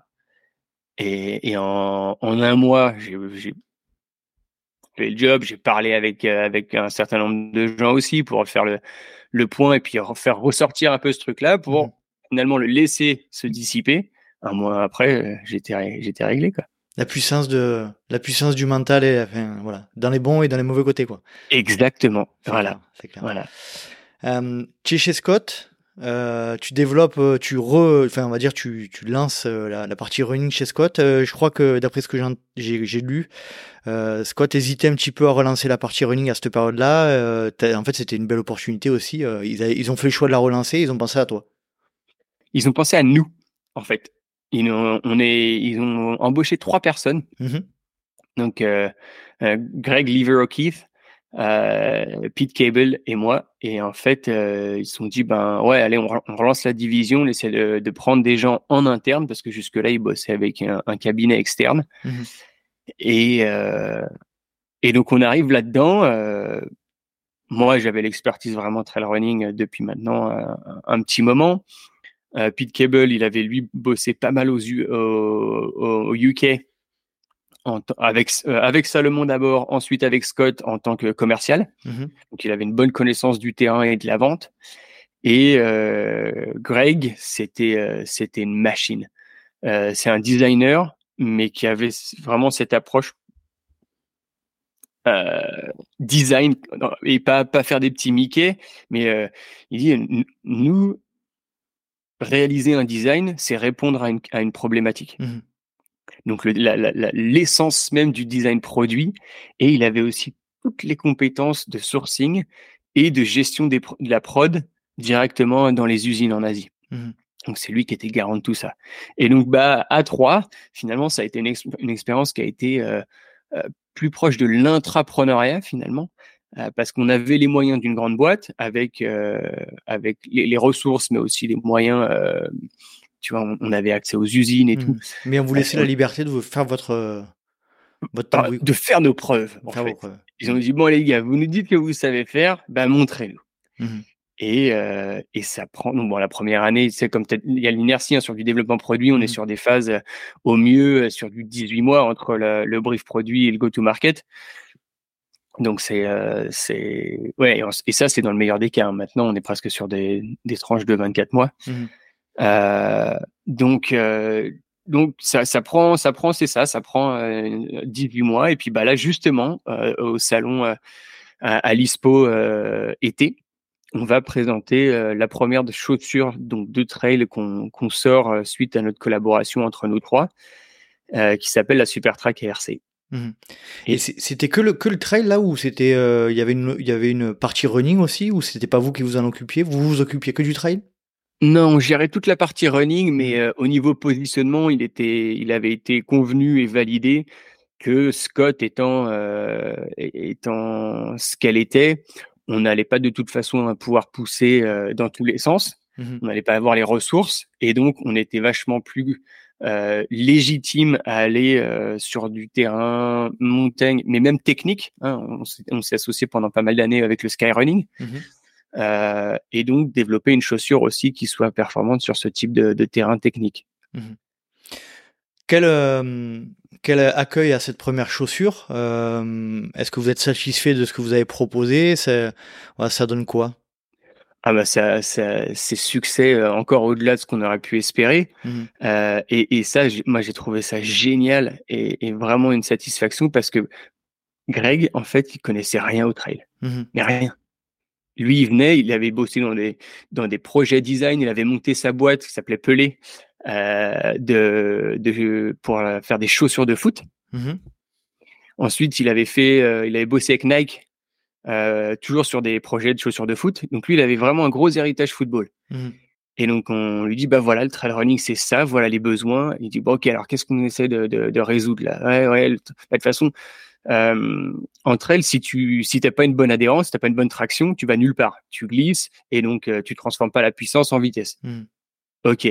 Et tu vas en ligne droite, tu vas. Ah, regarde là, là, on a montré. Euh, je me souviens la, la vidéo qu'on lui a montrée. C'était la vidéo de Kylian qui descend à Limon. Euh, sur donc sur tous les zigzags quand, quand il est à la, à la bataille d'ailleurs je crois que c'est avec Petro Mamou et, euh, et, donc il dit ah ouais d'accord donc en fait euh, tu accélères mais aussi tu freines et puis tu tournes donc tu as du latéral. Il dit mais en fait votre sport c'est exactement les mêmes besoins que le foot quoi. Tu es sur un terrain de foot, tu as du latéral, tu as du devant et ce que tu veux c'est des crampons qui rentrent, qui mordent mais qui s'échappent aussi. Mmh. Parce que s'ils restent dedans et que tu tournes, bah c'est le genou qui vrille. Donc il dit ok d'accord ouais bah, ça me parle hein, hein, hein. et en fait lui n'ayant pas n'étant pas du tout pollué par euh, bah, les codes du trail running. Nous, il nous a designé, je sais pas si tu vois la gueule qu'elle a. Là. Tu, peux me la, rappeler le nom? Donc c'est la Super Track RC. Je, la regarde juste un. Et eh ouais, ouais. Super Track avec un pas à la fin. Je l'ai pas comme ça. Ah oui, d'accord. Ah ouais. Et donc, si tu vois la, la semelle, et eh ben en fait, on a fait tourner autour du, du, plus gros méta euh, tous les tous les crampons sur l'avant-pied. Mmh et, et, ce qui, quand tu y penses, c'est hyper logique mais il a fallu un état d'esprit qui venait d'un sport différent, du foot. Et il dit, bah, on répond exactement aux mêmes problématiques, donc on va pas réinventer la roue, on va faire ça qui ressemble à une chaussure de foot, mais avec les crampons qui, sur une face, étaient droits et sur l'autre face, étaient euh, convexes. Mmh donc c'était fascinant. Et ça, ça a été hyper bien reçu. On a eu les, justement les ISPO euh, Outdoor Awards. Euh, enfin, ça a été ça a été un, vrai, vrai succès. Quoi. Quel était ton rôle, toi, à cette période-là Uniquement marketing à l'international? Vous étiez basé en Suisse, c'est ça? Ah, On était basé en Suisse, dans, le, au siège social de Scott. Et là, en fait, nos, nos rôles, ils étaient, euh, ils étaient entremêlés euh, avec tout, quoi. Euh, dès qu'il y avait quelque chose à faire, bah, qui sait faire? Ah bah tiens, hop, bah allez, moi je sais faire. Euh, développement produit, bah tiens, Martin, qu'est-ce que t'en penses? Tiens, on a des protos, Martin va courir. Martin, c'est quoi les tendances?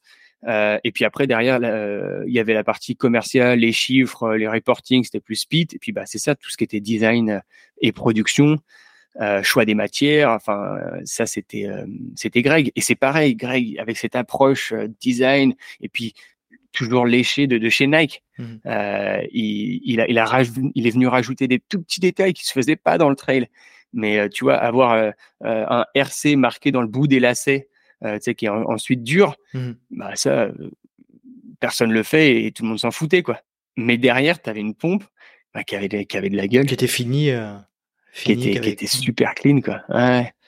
Donc, et tu restes combien de temps chez Scott, du coup euh, Et enfin, la question, la deuxième question, c'est euh, quelle est l'évolution après cette, euh, cette livraison entre guillemets de première chaussure là? C'est quoi la suite chez Scott pour toi? Eh ben, ça évolue pas mal. Euh, malheureusement, le premier qui qu'on perd de l'équipe, c'est Greg, qui euh, avec son, son épouse, ils, repartent en, enfin ils partent en Asie. Elle, c'est, elle était de là-bas. Euh, les choses évoluent un petit peu. Euh, Pete monte en grade, et puis bah du coup, moi je me je me comme comme ça grandit pas mal, je me refocalise vraiment sur la partie marketing com. Mmh Mais c'était encore euh, tout géré quoi depuis. Ben, la création de contenu, les photoshoots, vidéoshoots, la diffusion de contenu, la relation avec les magazines, euh, toujours continuer euh, à, à, donner mon input sur le, le, développement produit et vêtements parce que mmh je m'occupais aussi du team, donc il y avait recrutement du team, mais aussi du coup développer des produits de la gamme RC, donc c'était Racing Concept, mmh qui est l'équivalent du S-Lab chez Salomon, donc c'était vraiment le top de gamme. Euh, donc c'est, on a les protos, on file aux athlètes, on a le retour, je fais le retour au chef de produit. Donc j'étais aussi un petit peu ce pivot. Donc euh, donc c'est vrai que je touchais vraiment à tout quoi. Et puis bah les, les réseaux sociaux sont aussi devenus de plus en plus importants. Donc il y avait aussi cette partie-là à alimenter, à gérer. Donc c'était euh, c'était Martin Gaffuré un peu homme orchestre. Mmh euh, un élément clé de un élément clé de toute cette période de développement de Scott quoi. Ah ouais, ouais, sur les sur les trois premières années, euh, on a on a remonté vraiment la, la division quoi. Mmh euh, et après, euh, il y a il y a une personne qui est venue m'assister, qui était plus sur la partie administrative, euh, faire les, les workbooks. Donc les workbooks, c'est les catalogues de produits qu'on va présenter ensuite au, euh, au magasin et qu'on file à la force de vente. Où du coup, il faut qu'il y ait tous les visuels, il faut quand même essayer de raconter un peu les histoires. Mmh. Euh, il y avait la gestion des campagnes. Enfin bref, on s'était un peu répartis. Moi, j'étais vraiment sur la partie corps métier et puis à l'extérieur parce que du coup, je me retrouvais dehors sur les compétitions à accompagner le team euh, pendant une bonne partie de la saison. Donc euh, là, c'était super intense. Ça, ça m'allait très bien. Euh, mais bah, ma vie a un peu un peu changé à ce moment-là quand euh, bah, j'ai rencontré ma compagne. Ruth, Ruth Croft. Exactement. Mmh voilà. Et étant néo-zélandaise, eh bien, euh, elle faisait une partie de la saison euh, en Europe pour s'entraîner, enfin pour faire les compétitions. Et après, bah, naturellement, elle rentrait chez elle en Nouvelle-Zélande. Et donc, euh, sur les, les, deux dernières années chez Scott, ils avaient réussi à aménager un emploi du temps où euh, c'était euh, décembre, janvier, décembre, janvier, février, où euh, où je pouvais du coup bosser à distance deux jours par semaine mmh euh, parce que c'était la saison off, donc en plus c'était c'était assez réalisable. Euh, non, c'était même novembre, décembre, janvier, février. C'était quatre mois. Mmh et, euh, et, et, ça me permettait d'aller passer un moment en Nouvelle-Zélande avec euh, avec Ruth. C'est c'est ce moment-là où tu tu, tu penses que ça parce que j'essaie de comprendre le moment où ça a basculé entre cette période Scott là où tu es vraiment très produit très euh, très lié à une marque etc et le moment où tu bascules dans quelque chose de plus comme euh, on va y venir hein, mais plus plus communication speaker alors, commentateur etc la, la, la, bascule se fait à, à ce, moment là la bascule s'est fait progressivement finalement parce mmh que moi la première UTMB que j'ai fait en, en tant que commentateur ça a été en 2014. 2014, mmh je crois, si je, si dis pas de conneries, parce que c'est justement, c'était un an avant que j'arrive chez, chez Salomon. Euh, chez Scott, pardon. ouais. Mmh. Euh, et complètement par hasard. Alors, certes, j'avais les, clés, les, les cordes à mon arc, je parlais anglais, je connaissais le milieu. Et puis, les gens me connaissaient suffisamment pour, euh, quand, au moment où ils se sont dit, putain, on a besoin d'un speaker en anglais. Ah, bah, attends, il y a Gaffuri qui est pas loin. Il doit encore être en train de rien foutre allez hop, viens là, et puis viens bosser un peu, quoi. Et, euh, et c'était génial parce qu'ils m'ont appelé, ils m'ont fait confiance. Je leur ai dit, bah c'est génial, j'apprécie beaucoup. Maintenant, vous savez que j'ai jamais fait ça. Mmh. Et là, on part sur, euh, je sais pas combien, 30 heures de, de, de, de commentaires euh, en anglais, tout seul. Et là, là, je peux dire que j'ai sorti les rames. Hein mais mais ça, ça, ça, a fini par se faire. Et donc c'est resté une activité finalement qui me plaisait beaucoup euh, parce que ben je pouvais échanger. Il y avait une, une, partie communication où moi je pouvais partager un peu mon mon, mon savoir, mon expérience, mes connaissances, mais il y avait aussi un retour de la communauté. C'était assez intéressant de le, le faire vraiment à, double sens mmh et puis de vivre finalement l'expérience. Euh, enfin ces courses là vraiment au cœur parce que bah, quand tu suis une tête de course, c'est comme si t'étais, euh, c'était comme comme si tu y étais quoi. Mmh. Alors là, ce qui est rigolo, c'est quand même qu'on parle de 2014. Euh, on n'est pas clairement dans le dans l'âge d'or du, du trail comme on l'entend aujourd'hui où enfin ça se développe énormément où on voit on voit euh, les lives passer sur des chaînes euh, presque publiques en France etc on est quelque chose sur encore une fois très confidentiel ah ouais. tu te retrouves en pleine nuit à, ou, ou très tôt le matin à faire des commentaires live sur un sport où la moitié enfin où la très très grande majorité des gens n'ont jamais entendu parler euh, on doit te prendre pour un fou, de dire mais qu'est-ce qui, qu'est-ce que tu vas faire pour commenter ce truc euh, C'est un peu, un bah, peu comme ça? En fait, comme tu dis, c'était encore tellement confidentiel que de toute façon, ça n'atteignait même pas les masses. Donc, ils étaient même pas au courant de ce que je faisais le matin à, aller faire des interviews. Quoi. C'était, euh, c'était assez, assez marrant. Et, et finalement, ce, cette ignorance de, ce, de ce monde-là par le reste du, monde, eh bien, j'y étais déjà confronté parce que donc, je me suis mis au trail depuis mon expérience chez Salomon, en 2006. Et j'ai continué, mais c'était, euh, il fallait, il fallait être passionné parce que c'était ingrat. Tout le monde te regardait, mais qu'est-ce que tu vas faire Aller courir, courir, la course à pied, c'était nul. Il n'y avait pas de fun autour de ça. C'était, mais non, c'est nul, ça, ça fait mal aux pattes, il n'y a aucun intérêt. Ça, ça, abîme les genoux. Voilà, enfin, il y, y avait rien, il y avait rien.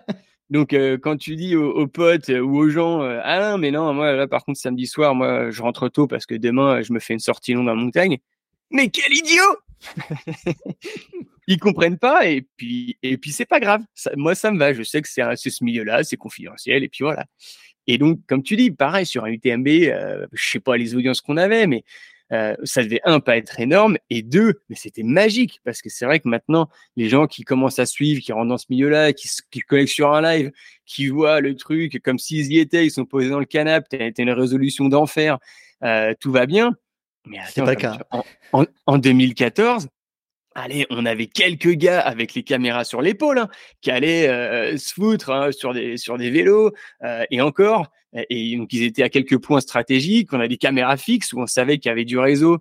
Euh, et puis euh, et puis du coup qu'on allait euh, c'était tout à l'époque c'était tout en satellite hein. donc mmh t'avais le camion le, le carsat qu'il fallait ouvrir qu'il fallait hop, se brancher machin et puis bah au moment où on a on a les premiers qui arrivaient du coup il devait y avoir peut-être au lieu de deux passer à 20 personnes qui regardaient du coup ça faisait tout péter et puis là au moment ah attention il arrive et là il y a tout qui foire. Ah, c'était génial. C'était mais mais derrière, euh, on, vivait euh, vraiment les prémices du suivi live et, euh, et on se satisfaisait de ça quoi, parce que c'était déjà une, étape supplémentaire par rapport à ce qu'on avait avec Iron Far sur les sur les flux Twitter. Mmh C'est avec qui tu bossais à cette période, là, 2014 sur l'UTMB C'était déjà Isabelle sur de Mousse ou pas du tout? Absolument. C'est d'ailleurs, c'est d'ailleurs Isaac qui m'a appelé, euh, qui m'a dit Martin, tiens, qu'est-ce que tu fais euh, on, a, on, a besoin là euh, de, de, en fait, on était à trois semaines de l'événement mmh. et nous, on, a besoin de faire une chaîne en anglais finalement. Et est-ce que, est-ce que tu es dispo? Mmh Et donc c'est, c'est, c'est, tout à fait ça. C'est Isaac Mousse qui m'a appelé et, et qui m'a fait confiance. Donc c'était, c'était vraiment, vraiment top. Et après, ça a continué. Et puis, bah, encore aujourd'hui, c'est Isa euh, avec Isa, tu peux préciser, euh, je crois que c'est la, c'est l'épouse de de de, ah, de Seb. De. Et son nom, c'est comment déjà, Isa euh, Isabelle Le Vionnois. Voilà, c'est ça, Isabelle Le Vionnois. et, et, donc du coup, deux mousses et qui mmh. bossait déjà à l'époque avec euh, Focal. Mmh euh, une autre société qui eux faisait, faisait vraiment les, les, les, caméras fixes, euh, généralement ligne de départ, ligne d'arrivée à certains endroits, et LTV Prod qui eux géraient les entrées et les sorties de flux. Donc c'est toujours ce triptyque euh, qui, qui gère aujourd'hui bah, les meilleurs lives qui peuvent se produire, que ce soit sur l'UTMB, que ce soit sur les Golden. Mmh euh, et d'ailleurs, ils ont monté une société ensemble qui s'appelle Outdoor Sports Live. Et, euh, et là, bah, y a pas, pour moi, il n'y a pas photo. Hein, et j'ai pu faire l'expérience de différents lives avec différents prestataires. Mmh et c'est clairement eux qui, qui sortent du lot. Parce qu'en plus, tous les, vu qu'ils sont passionnés, tous les ans, ils développent encore plus de matos, euh, que ce soit en hardware ou en software. Ça a commencé, les coureurs, je crois qu'ils étaient avec euh, des sacs qui faisaient 4 kg 6 et qui étaient déjà une révolution. Hein. Euh, là, cette année, ils sont à 1 kg 4. C'est monstrueux ils, ont, ils ont moins de poids que, les, concurrents, quoi. Que le matos obligatoire, mais grave. à quoi ça ressemble un, un studio d'enregistrement de, live à cette époque, Martin Fais-nous rêver. Euh, à cette époque, oh, mon pauvre, c'était euh, c'était à peu près ce qu'on a là. Hein. C'était un ordi, euh, un, un, micro casque Et puis l'habit et le couteau. Hein. là, là maintenant, c'est royal. Quoi. On, a, on a les écrans, on a WhatsApp, on a les retours de, de ce qui se passe sur le terrain. on a des connexions qui, qui, qui, qui, qui poirent jamais. J'en parlais avec Eric Lacroix qui me disait euh, faut, faut absolument que tu viennes dans les studios, ça va te plaire, c'est absolument monstrueux à l'UTMB. Et ouais, et puis en plus, c'est vrai qu'à l'UTMB, du coup, ils, ils déplacent tous mmh. tout, le, tout le matos dans le Majestic pour mmh. euh, bah, finir, reproduire les, les studios euh, depuis, euh, depuis le centre-ville de Chamonix. Quoi. Donc c'est, c'est assez, ouais, c'est assez incroyable hein, le, le, les moyens mis en, mis en œuvre. Est-ce que tu, à cette parole-là, tu te dis donc, euh, j'imagine, tu te sens un peu à part hein, du monde. Tu, tu dis, je fais un truc un peu, un peu spécial, comme euh, commenter un live comme ça euh, sur une épreuve qui dure 20, 20 heures, 24 heures, etc. Est-ce que tu sens quand même que hum, c'est quelque chose qui peut potentiellement plaire un jour Et si c'est, si on s'améliore dans, la, dans la qualité, etc. Est-ce que tu sens qu'il y a quelque chose qui est, qui est faisable ou tu dis, de toute façon, c'est un truc que pour les, les initiés, ça ira pas plus loin, quoi? Je dirais qu'au moment où je rentre chez Scott, on voit que le marché se structure, que les choses ont évolué, que des, des, sociétés qui étaient jusque-là outdoor, quand je dis outdoor, c'est rando, c'est bah, se mettre vraiment à, sortir des chaussures de running, mmh enfin de trail running pour courir, investissent tout simplement dans le trail. On voit des gros investissements, que ce soit médias, que ce soit plus en sports marketing. Euh, on, parlait des débuts euh, en 2006. C'était Jean-Michel Fort-Vincent et c'est ça qui est génial, c'est que c'est encore lui aujourd'hui qui gère le Team France de chez Salomon, euh, qui était qui était un pionnier là-dedans quoi. Et, et qui avait bah, le team Salomon à l'époque, qui était le, grosso modo le team Team France. Il y avait aussi David Pasquio, euh, il y avait le grand Christophe Mallardet qui, qui, est toujours au contact, mais maintenant euh, derrière euh, derrière le pseudo Fartlek et qui gère, enfin qui reste pour moi un des un, des meilleurs coachs que tu peux trouver avec cette approche athlée qui que je trouve mmh. assez géniale et qui me parle personnellement. Euh, donc c'est ça, c'était c'était un super monde mais très confidentiel. Là, moi, je rentre chez Scott en 2000, 2015 et là, tu vois que non, Là, là, ça s'est structuré, ça a grossi. Il y a des teams nationaux, internationaux. Ça, a pris une dimension où tu dis, OK, là, là, il y a une, euh, y a une grosse inertie, mais, mais j'avais encore aucune idée de, de l'ampleur que ça allait pouvoir prendre.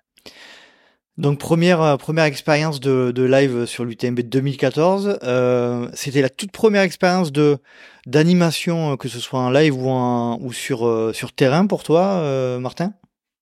Pour moi, ouais. ouais. Donc c'est, c'est, c'est rigolo. Et, euh, et si je dis pas de bêtises, tu es speaker aussi sur, tu as été speaker aussi pendant une période sur, sur le terrain?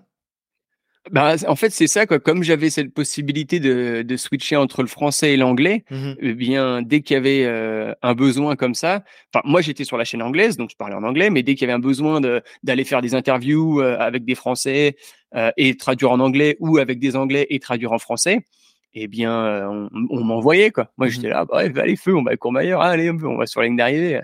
Euh, c'était, euh, ah, c'était toujours, moi, ça me, ça me faisait plaisir. Et puis, je savais que j'étais pas forcément hyper calé, mais, mais on me faisait confiance, donc j'y allais, quoi. Je réfléchissais pas.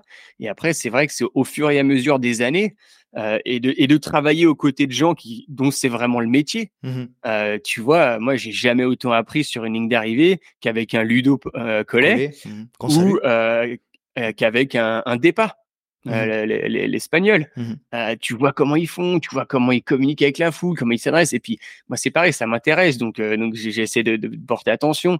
Et quand tu bosses avec des gens pareils, c'est génial. De la même façon, sur le live, quand ça a continué, moi, je suis passé sur le français j'ai travaillé avec Clément Meunier. Et donc, Eric pourra aussi t'en parler parce qu'il il, complétait le trio. Mais Clément Meunier, c'était un mec qui faisait de la télé. Mmh et donc, lui, bon, il, connaissait un petit peu au trail, mais pas grand chose. Et par contre, tu mettais un trailer là qui, qui courait et l'autre, il était capable de te raconter une histoire. Et, j'ai dit, mais attends, tu le connais pas, tu connais rien au trail, et ça fait une demi-heure que tu es en train de nous raconter comment ce gars-là va gagner l'UTMB, quoi. et, c'était, c'était génial, c'était génial. Et c'est là que tu te rends compte, c'est, c'est un vrai métier. C'est un vrai métier. Et, euh, et d'avoir fait, euh, c'est ça, trois éditions avec lui, j'ai appris euh, énormément. Qu'est-ce que, qu'est-ce que tu, qu'est-ce que tu apprends en premier lieu? Alors, tu disais, le fait de. Tu, tu penses que ça vient d'où cette capacité que même s'il connaissait pas énormément le milieu, euh, il arrivait quand même à. Alors c'est un métier, on est d'accord, mais j'imagine qu'il y a énormément de travail derrière de, de préparation. Je dirais, c'est même pas le travail de préparation. Là, c'est même pas le, le contenu qu'il était capable de déballer, mais c'était comment il était mmh. capable de le déballer. C'était la manière, c'était l'aisance, c'était des phrases toutes faites euh, parce qu'après finalement tu, tu les reconnais parce que d'un mmh. seul coup ça sort deux trois fois et, et qui sont qui passent hyper bien en télé. Et hop hop hop et puis voilà et puis oh mais là de, la, la, la, façon dont il s'adresse à l'audience. Euh, il y avait il y avait plein de petites choses comme ça où comme moi j'étais complètement autodidacte ça je l'avais pas du tout vu quoi. Mmh et donc d'un seul coup quand tu pars quasiment de zéro et puis que tu as, as, un pro à côté ben là, là, là, tu montes vite, tu montes vite les échelons, tu comprends. Que, ah, tant et si bien que tu, tu sois intéressé, mais c'est vrai que moi j'étais super curieux et euh, et c'est ça. Grâce à des personnes comme Ludo et Depa au niveau speaker ou euh, ou, euh, ou, Clément au niveau commentateur, bah j'ai j'ai pu j'ai pu vraiment moi monter en compétences mmh et j'estime que ça fait c'est la troisième année maintenant où, j'ai l'impression de faire un job pro, quoi. Tu te sens à l'aise, quoi. Tu te sens... Bah, je me suis toujours senti à l'aise. Ouais. Et, mais on me faisait confiance, on me dit, OK, Martin, on sait que t'es pas un pro, euh, mmh. vas-y, fais de ton mieux. Là, maintenant, je sais que tu, finis un live, t'es rincé, mmh. mais tu, putain, on a fait le job. Et, ça, c'est satisfaisant. J'aimerais comprendre cette période. Euh, alors, Scott, ça, ça dure combien de temps? Cinq ans. Donc, cinq ans, donc 2015-2019. 2015, 2020, ouais. 2020, combien, euh, combien de, enfin, pour quelles raisons tu, tu décides d'arrêter chez, chez Scott et, et j'aimerais comprendre la, ben, comment ça se passe? Parce que je pense qu'aujourd'hui tu viens de nous le dire mais euh, je pense que l'aspect commentaire live et l'aspect speaker euh, c'est quelque chose qui occupe énormément de ton activité, euh, la majorité. Euh, comment tu passes de l'un à l'autre euh, du d'un poste chez euh, chez Scott à haute responsabilité à, à, ce métier un peu freelance de, dans la com? Style de vie. Mmh style de vie. J'arrivais à une à une impasse parce que le, le format qui me permettait d'aller quatre mois en Nouvelle, enfin trois mois en Nouvelle-Zélande pour rester avec ma compagne arrivait à échéance. Mmh On me dit, bah, écoute, Martin, là, il y a une activité marketing qui est trop importante. On peut pas te laisser partir quatre mois de l'année comme ça. Et je dis bah très bien, mais à ce moment-là, là, il va falloir quand même trouver des, un, équilibre et cet équilibre n'a jamais été trouvé. Mmh donc euh, je dis bon ben c'est pas grave, euh, comme on dit en anglais, no hard feelings, mmh mais mais on, on, arrête là en bon terme. Et, euh, et donc du coup j'ai coupé. Mmh et, euh, et c'est là que, grâce au chômage suisse, que bien évidemment j'étais en Suisse, d'ailleurs j'y suis toujours, euh, eh bien offre certaines solutions de reconversion ou au moins d'essayer de, de, de, faire un peu un, bilan. Mmh. Et donc, coaching mental. Et je me suis dit, bah, écoute, soyons ouverts, euh, va découvrir ce truc-là, euh, alors que euh, pour moi, c'était, ok, bah, tu, tu vas te faire coacher euh, quand tu n'es pas capable de t'occuper de toi. Quoi. Mmh. Genre des, des, des, des, mauvaises conceptions euh, préfabriquées, étroitesse d'esprit. C'était... Ouais, c'était pas terrible. Mais bon, j'ai réussi à m'ouvrir un petit peu quand même et puis découvrir ce monde-là. Et en fait, euh, waouh! Ah ouais, tu, coaching mental. Tu te, tu te reconvertis là-dedans C'est quoi? Tu suis quoi comme formation pour, euh, pour devenir certifié là? Et eh ben en fait, donc la première étape, c'est moi je me faisais coacher mmh et j'ai découvert ça et j'ai dit ça c'est génial et je me vois vraiment être de l'autre côté de la barrière. Du coup, et ben je m'adresse à pas mal de coachs en disant euh, ok surtout que c'était la période où les gens commençaient à se dire coach de vie coach machin mais euh, mmh. comme c'est une comment dire un métier qui est pas régulé euh, demain n'importe qui peut dire qu'il est coach. Exactement. Donc j'avais pas du tout envie de d'avoir ce, ce, profil et si je me dis si encore une fois si je le fais je le fais bien. Mmh donc je demande à pas mal de coachs comment on fait qu'est-ce qu'il faut faire pour être crédible, pour être euh, légitime, et surtout, s'il y a des gens qui ensuite font appel à moi, bah, que je puisse véritablement apporter un service de qualité. Et on dit, bah, faut que tu sois certifié, ça c'est, ça c'est garanti. Et fais attention parce qu'encore une fois, il y a plein d'organismes. Et donc, il faut que cet organisme soit ratifié par euh, l'ISF. On peut être préparateur mental en deux, en deux jours, quoi, éventuellement. Enfin, voilà. il, y a, il y a certains organismes qui, qui donnent des certifications assez rapidement. Voilà. Donc il faut que ces, ils m'ont dit, le faut que l'organisme que tu choisisses hmm. euh, soit ratifié par l'ISF, l'International, euh, non, l'ICF, Coaching Federation, hmm. ICF. Donc je, je, fais mes recherches et puis je tombe sur un à Genève euh, qui faisait tout à distance. Et je sais plus si c'était grâce, enfin grâce entre guillemets au Covid ou pas, parce que moi, vu que je me baladais entre la Nouvelle-Zélande et, et la, la, Suisse, j'avais besoin absolument d'un truc à distance. Donc ça, c'est ça, c'est aussi bien, bien, bien combiné. Mmh et donc, comme de toute façon, j'étais au chômage et que bah, j'ai en recherche d'emploi, je me suis dit, au moins, je vais m'occuper et, mettre, euh, mettre ce temps libre, à, euh, enfin, essayer de le rentabiliser, quoi. Et donc, euh, bah, huit mois et puis quelques 200 heures euh, de, de, coaching en, en, en, pratique plus tard, j'étais, j'étais certifié, quoi. D'accord à cette période-là, tu es aussi en parallèle, euh, tu continues tes activités de, de, commentateur sur. Euh, ouais. ouais. Ouais, ouais. Mais après, ça restait très, très maigre. Hein. Encore à cette époque-là, j'avais l'UTMB et euh, je crois que j'avais fait une fois le marathon du Mont Blanc. Mmh je crois que c'était tout. Ça s'est, vraiment accéléré là ces deux dernières années. Mmh avec, avec les Golden Trail World Series notamment. Exactement, avec les Golden Trail World Series et avec le fait de, que l'UTMB soit maintenant l'UTMB World Series. Mhm. Et donc, du coup, il y a un certain nombre d'événements du World Series euh, qui, euh, qui proposent aussi le, le, suivi live de leurs événements. Ouais. Donc, on a bien compris un petit peu ton, ton euh, ben, la manière la l'historique qui t'a amené à aujourd'hui à avoir ces deux activités principales que sont ben, le coaching euh, mental pour sportifs et euh, l'animation euh, d'événements live ou de ou d'événements en physique. Euh, ça représente quoi en ce qui concerne la proportion de ton activité sur ces deux plans là Ah, je me disais j'allais quand même bien réussir à être coincé. Mmh. Il te manque un truc. Ah, il manque un truc. Parce que finalement, la partie coaching mental, c'est quelque chose qui me... j'ai jamais, j'ai jamais passé cette certification pour en faire un job. Mmh J'étais curieux, donc je me suis dit déjà tout ce que je vais apprendre, je vais pouvoir me l'appliquer et ça va déjà être un énorme pas.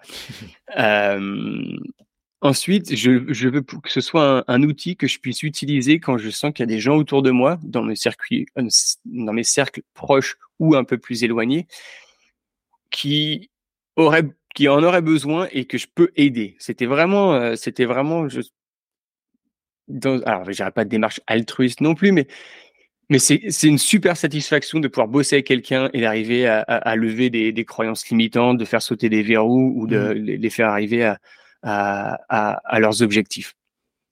Mais ça, aujourd'hui, euh, je le, je le, j'en fais la promotion nulle part. Et c'est vraiment ceux qui savent qui me contactent. Mmh. Euh, et c'est tout. Donc on ne te contacte pas à l'écoute de ce podcast, c'est pas la peine. On peut essayer, mais, mais comme et c'est là où on va venir déjà aux 110% de boulot que j'ai euh, à côté. Euh, généralement, je travaille avec vraiment des gens que je connais déjà euh, ou, ou qui ont des problématiques qui, qui me parlent vraiment. Mmh. ah, je sais, je sais, Martin, j'ai trouvé, je me rappelle, ton activité. C'est pas un lien avec le contrat des. Non Des athlètes?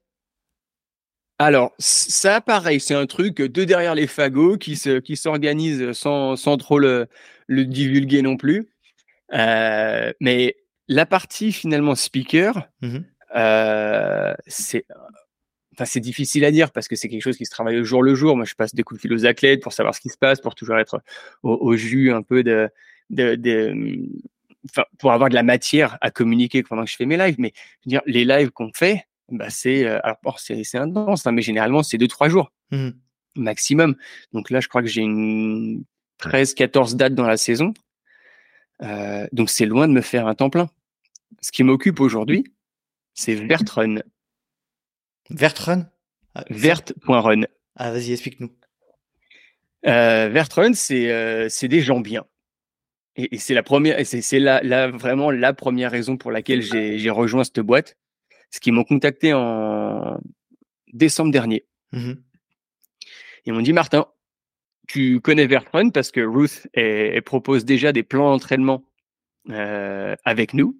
Mmh tu nous connais parce qu'ils sont ils sont à Annecy, donc c'est pas bien loin, et, et on, on, avait pas mal de potes en commun. Et on, on aimerait que tu bosses ensemble pour nous aider à développer cette dimension de co-design de plan d'entraînement avec des athlètes pro. Parce qu'aujourd'hui, nous, on a des coachs euh, et on peut accompagner des gens dans leur pratique du trail running. Mmh Mais ce qui nous plaît, c'est de, de, travailler, de collaborer avec un athlète pro qui va avoir une philosophie d'entraînement bien spécifique et que les gens regardent en disant putain ça ça me parle tu vois, une Martina Valmassoy, par exemple, eh ben, elle va faire énormément de cross-training, elle va faire du bikepacking à, à, outrance, elle va se balader dans la montagne, elle va faire un peu d'alpi, d'escalade, et puis un peu de running. Et puis ça, ça lui permet de gagner une TDS. Mmh ah. Donc, tu vois, pour des gens qui sont plus montagne, qui sont multisports, ils disent, mais ça, ça me parle. Comment, comment, quelles sont les proportions, comment ça se passe? Et ça, eh ben, en travaillant avec une Martina Valmassoy, on peut dire, ben voilà, entraînez-vous comme elle pour euh, soit euh, spécifiquement une TDS, soit pour euh, une distance de, j'en sais rien, 120 bornes, un peu quelque chose de similaire. Mmh Donc c'est vraiment travailler avec l'athlète pour faire véhiculer à travers un plan d'entraînement qui est structuré et qui est validé par nos coachs, hein, faire véhiculer une philosophie spécifique d'entraînement avec un suivi hebdomadaire d'un coach à tous ceux qui s'inscrivent. Donc Vertrun, c'est ça, c'est une plateforme qui propose un certain nombre de plans d'entraînement pour des distances différentes. Et, là aussi, c'est la première fois où je m'éloigne un petit peu plus de l'élite euh, parce qu'on on, bosse avec des gens qui se mettent au trail running mmh principalement. Et justement, on, leur permet de pas faire toutes les erreurs que tu fais sur les 3, 4, 5 premières années. Euh, en leur expliquant comment ça se passe, en leur, en leur apportant les clés, en faisant en sorte que les, les, les membres les plus expérimentés de la plateforme partagent leurs leur tuyaux. Et avec un accompagnement, euh, c'est ça, nos coachs, ils accompagnent de façon hebdomadaire chaque personne qui s'inscrit à un plan payant. Donc c'est pas une euh, c'est pas une solution algorithmique, c'est une solution individualisée complètement individualisé et même plus loin que ça. C'est-à-dire que si par exemple on reprend euh, le plan d'entraînement euh, de la TDS, mmh euh, parce qu'aujourd'hui on bosse avec tous les, les événements de UTMB Group. donc tu veux t'entraîner pour la TDS avec, en suivant le style. Là aujourd'hui on, propose soit le style de Martina Valmassoy, soit le style de Ludo Pomeray. Mmh donc deux personnes qui ont été plutôt performants l'année dernière sur cette distance. Donc, tu as ce plan-là qui nous communique, qu'on vérifie, qu'on valide, mais qui, a été designé comme si eux le faisaient. Boum. Et ensuite, la personne dit Ah, moi, ça, ça me plaît, je m'inscris. Parfait. Le coach est, attribué à la personne et va dire Ok, plusieurs choses. C'est quoi ton tes antécédents? C'est quoi ton niveau actuel? C'est quoi la plus grande distance que tu as parcourue? Ok, ok, c'est cohérent, parfait. Deuxièmement, euh, c'est quoi ton objectif? Est-ce que tu veux finir? Est-ce que tu veux faire un temps? Est-ce que tu veux faire ça? Ok, ouais, ouais, ouais, parfait. Et troisième, c'est quoi tes contraintes d'entraînement? Est-ce que tu as accès à des montagnes? Est-ce que tu es en ville? Euh, Combien de fois par semaine tu peux t'entraîner? Euh, un certain, Vraiment faire un, mmh bilan, un, état des lieux. Et ensuite, le coach, une fois qu'il a toutes les clés, dit OK, merci. Et là, il personnalise le plan pour pour l'individu. Et ensuite, toutes les semaines, eh ben, l'individu va pouvoir mettre des commentaires, euh, faire son, son, ressenti. Et puis toutes les semaines, il y a, il y a vraiment un, un, point de contact humain. Mmh et donc, quand tu disais qu'on n'utilise pas trop d'algorithmes et même d'intelligence artificielle, si on utilise, mais comme outil au coach pour leur permettre d'analyser toute la data le plus rapidement possible et pour faire en sorte que le temps qui passe, bah, ce soit vraiment sur du relationnel et de l'humain. Mmh C'est vraiment ce, ça en, en, Aujourd'hui, ton, ton, degré d'implication dans ce projet, c'est quoi? Euh, bah, Je bosse euh, avec eux à 80%. Donc, 4 mhm. euh, jours par semaine. Dans le marketing ou Alors, c'est vrai que j'ai pas été super clair. Donc, maintenant que tu as Vertrun, donc comme tu as compris, il y a des plans d'entraînement mhm. et il y en a qui sont faits spécifiquement pour des courses et il y en a qui sont co-designés avec des, des athlètes eh bien moi je me, je me situe au-dessus, responsable des partenariats, pour bosser avec davantage de courses et proposer à plus d'athlètes mmh euh, de venir communiquer, travailler avec nous pour communiquer un peu leur, euh, leur philosophie d'entraînement et, euh, et entre guillemets avoir une certaine, un certain geste de passation euh, en disant bah voilà, euh, des athlètes non, ça fait une dizaine d'années, tu vois, avec Ludo. Il dit putain, moi je suis refait quoi. Si ça peut aider des gens euh, à, à, découvrir le trail, à s'y mettre et ou à ou à, à, suivre une approche qui est pas forcément conventionnelle, mmh parce que tu vois, sur un, un plan de, de, semaine, je peux dire que chez Ludo la dixième semaine, ah oui. elle fait peur. mais voilà, c'est ça qui est c'est ça qui est marrant. C'est la l'approche qui est qui est la même, mais, on va dire le l'état d'esprit, on va dire de d'entraînement est le même, mais c'est adapté au niveau de chacun et aux, contraintes de chacun. Quoi. Absolument. Mmh voilà. Intéressant, intéressant. Ben écoute, je savais pas que cette, cette partie-là de ton activité, donc voilà, euh, on, voit que tu es quelqu'un qui t'ennuie, j'imagine. Euh, Toujours. Donc euh, c'est bien. pour revenir un petit peu de manière plus générale à, à ta pratique aujourd'hui du trail, c'est quoi? Ma pratique personnelle, ah, c'est, ça fait mal, hein, parce qu'on on n'est plus tout jeune. Et mais on a toujours dans la tête euh, des références, des temps, euh, l'envie de l'envie de se mettre un peu minable. On appelle ça les Tarzans du dimanche. Tu connais cette expression? Les Tarzans du dimanche, c'est ceux qui, qui sont plus qu'ils étaient. c'est, ouais, ouais. Mais, mais après bon voilà, je me plains pas, j'arrive quand même à garder la forme. Mm. Et aujourd'hui, euh, je continue à, à m'entraîner assez sérieusement avec une coach qui s'appelle Val Burke, mmh qui est canadienne, mais que j'ai rencontré à Wanaka, euh, sur l'île du Sud en Nouvelle-Zélande, et, euh, et que j'adore, et d'ailleurs qu'on va qu'on va impliquer euh, prochainement avec euh, Vertrun pour proposer toute une dimension de de plan de renforcement musculaire, mmh parce que ça, c'est entre elles, c'est plus qu'important et indispensable pour justement éviter de se blesser, être plus costaud et, et ouais, apporter vraiment une structure euh, sur euh, sur euh, sur un entraînement running et et pour bah voilà pour le plaisir quoi. Parce que il y a pour moi il y a pas grand chose de plus plaisant et de plus enfin c'est c'est c'est limite euphorique quand t'as la caisse et que tu vas courir en montagne. Et d'ailleurs ça m'arrive ça m'arrive plus quand je suis tout seul. Ouais. et, et là et là tu montes et tu sens que t'es fort. Et là putain c'est énorme. C'est énorme donc, euh, donc je, je m'entraîne pour ça. Après, j'ai, bah, j'ai, je, je tiens à ma forme et à mon et à mon état de santé. Donc, euh, contrairement à tout ce que tout le monde peut dire, ah, ça casse les genoux, ça tatine, machin. J'ai pas encore eu trop de problèmes et je pense qu'à 37 ans, je suis plutôt, euh, je suis plutôt pas mal. Mmh et, et, et quand même, hein, pour, pour accepter, moi, mon objectif, donc, c'est, c'est de, de, de, continuer à avoir la, la, forme physique pour pouvoir me dire parce que voilà moi, maintenant j'évolue avec plein de gens qui sont très très forts. Donc euh, hey Martin on va, on va courir. Tu as intérêt à pouvoir suivre ne serait-ce que ça ou pouvoir euh, me dire si euh, si Ruth me dit bah tiens allez on va courir ensemble que je puisse ne serait-ce que suivre. De toute façon tu as un niveau à avoir. Ça c'est indéniable. Mais après il y a toujours cette cette, cette ambition de dire bah, si j'arrive là pendant la saison avec euh, bon, les événements qui vont s'accélérer un peu, eh bien à retrouver un niveau de forme euh, que je jugerais suffisant, et eh ben j'essaierai bien d'accrocher un dossard ou deux. D'accord. Donc aujourd'hui, je crois que j'ai vu tes, tes résultats. Tu as, couru euh, en mars, là, si j'ai pas de bêtises? Non ouais. ouais. Ouais, C'était là justement la course de, de, test un peu après cinq semaines d'entraînement pour voir un peu comment ça se passait, où j'en étais. Satisfait C'était quoi comme trail? Euh, Three Peaks. Mm-hmm.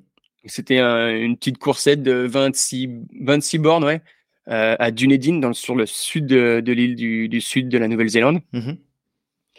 Et, euh, et c'est pas pire. Été plutôt content parce qu'après cinq, euh, après juste cinq semaines d'entraînement euh, structuré, je crois que je fais 6 ou 7 minutes de plus que euh, que mon temps de l'année dernière où là là je m'étais entraîné fort et j'étais ça faisait ça faisait pas mal de semaines que je bornais à plus de plus de 120 bornes. Mmh.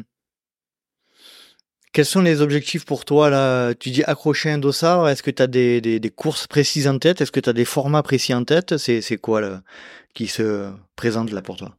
Course non, parce que je veux même pas m'autoriser à y penser tant que la première étape étant euh, valider un certain niveau sera sera acquis. Mmh euh, en revanche, on sera, à mon avis, vraiment sur un entre euh, ouais entre 40 et 50 bornes. Ouais. Ouais. C'est les formats qui te plaisent bien. C'est les formats. C'est les, formats que tu commentes euh, régulièrement en plus. Aussi, mmh.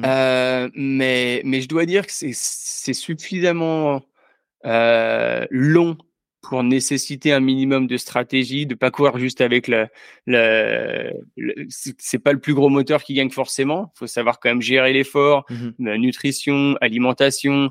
Euh, et plus ça s'allonge, et plus c'est plus c'est important, plus c'est vrai. Et plus c'est vrai. Ce qu'il y a, c'est qu'après, plus ça s'allonge, plus tu es obligé de faire des heures, mmh et plus la récup derrière, elle est longue. Et, et, ça, euh, j'ai pas forcément envie de m'infliger, euh, m'infliger ça. Je préfère me mettre minable et puis euh, faire une semaine euh, léger avec euh, avec soit natation, soit vélo tranquille et puis repartir tranquille. Alors que moi j'ai fait 100 miles par curiosité. putain, m'a fallu trois mois pour m'en remettre quoi. Mmh et j'avais pas fait, j'avais pas couru comme les élites. Hein. ouais. Donc c'est pas trop, c'est pas trop ton ton, ton format, c'est plutôt plutôt format marathon un peu court quoi. Bah, hein, non, ça, ça, ça m'a plutôt bien convenu hein, parce mmh. que tu vois, je m'entraînais, c'est quand j'étais encore chez Scott, je faisais 50 minutes tous les midis mmh et j'avais fait une sortie longue de 8h30. Claque la diag en moins de 30, moins de 30 heures. Ah, ouais. Donc c'était pas, mmh. c'était pas mauvais. Euh, donc non, je pense que le, le format long en plus me, me convient bien. Mais c'est juste que, enfin, voilà, je suis pas athlète pro et aujourd'hui, comme, comme, tu vois, j'ai déjà pas mal d'activités. C'est pas cohérent euh, avec ta vie, quoi. Voilà, exactement, c'est très bien mmh. résumé. Et en ce qui concerne ta vie aujourd'hui, tu es euh, dans quelle situation tu vis euh, un peu euh, un peu entre la Nouvelle-Zélande et, la Suisse? C'est ça, exactement. Ok. généralement, on revient mois de mai en Europe, basé en Suisse. Et puis, du coup, on évolue ben, chacun de notre côté. là, je vais au championnat du monde la semaine prochaine. Et puis, euh, et puis Ruth, elle a deux, trois échéances qui arrivent. Sa grosse, ce sera l'UTMB. Donc là, on sera sur le même événement, en l'occurrence. Mmh et puis, bah, en fin de saison, euh, quoi, novembre, décembre, et ben, on retourne en Nouvelle-Zélande. En fait, c'est dès qu'il commence à faire froid, mmh. allez, on se casse et on retourne en été, quoi. c'est ce que hum, cette, cette vie de toi, euh, bah, très très occupée, euh, russe aussi euh, euh, par son statut d'athlète. Elle, est, elle, est professionnelle russe ou Oui, oui, hein ah, absolument. Elle est chez Scott. non. Ah non, pardon. Elle était chez Scott. Elle était chez Scott. En fait, ça fait c'est dans sa troisième année avec Adidas. Pardon, pardon, autant pour moi. Non, non, c'est pas grave. Euh, Est-ce que c'est pas compliqué à gérer au, au jour le jour? On, on, sent bien que tu es quelqu'un qui a besoin de bouger de, pas mal, bouger pas mal. Est-ce que c'est quelque chose que vous arrivez bien à gérer tous les deux? Oui, euh, parce que je pense que déjà elle, euh, c'est aussi quelqu'un qui aime bouger. Mmh et euh, et tu vois, si on avait voulu la faciliter, on, on aurait peut-être trouvé essayé de trouver des, des, partenaires euh, qui soient dans le même pays, qui parlent la même langue. Mmh Là, enfin, tu peux difficilement plus compliqué en tant que en tant que schéma de relation. Euh, et néanmoins, tu vois, on, euh, bah, il a fallu faire des concessions. Tu vois, à un moment, euh, enfin, de, de, chez Scott, ça marchait plus. Bon, bah, c'est pas grave. Tu, mmh tu, tu, regardes tes priorités, tu te regardes dans, dans, le, dans le miroir, tu dis c'est, quoi mes valeurs, c'est quoi qui est plus important aujourd'hui pour moi?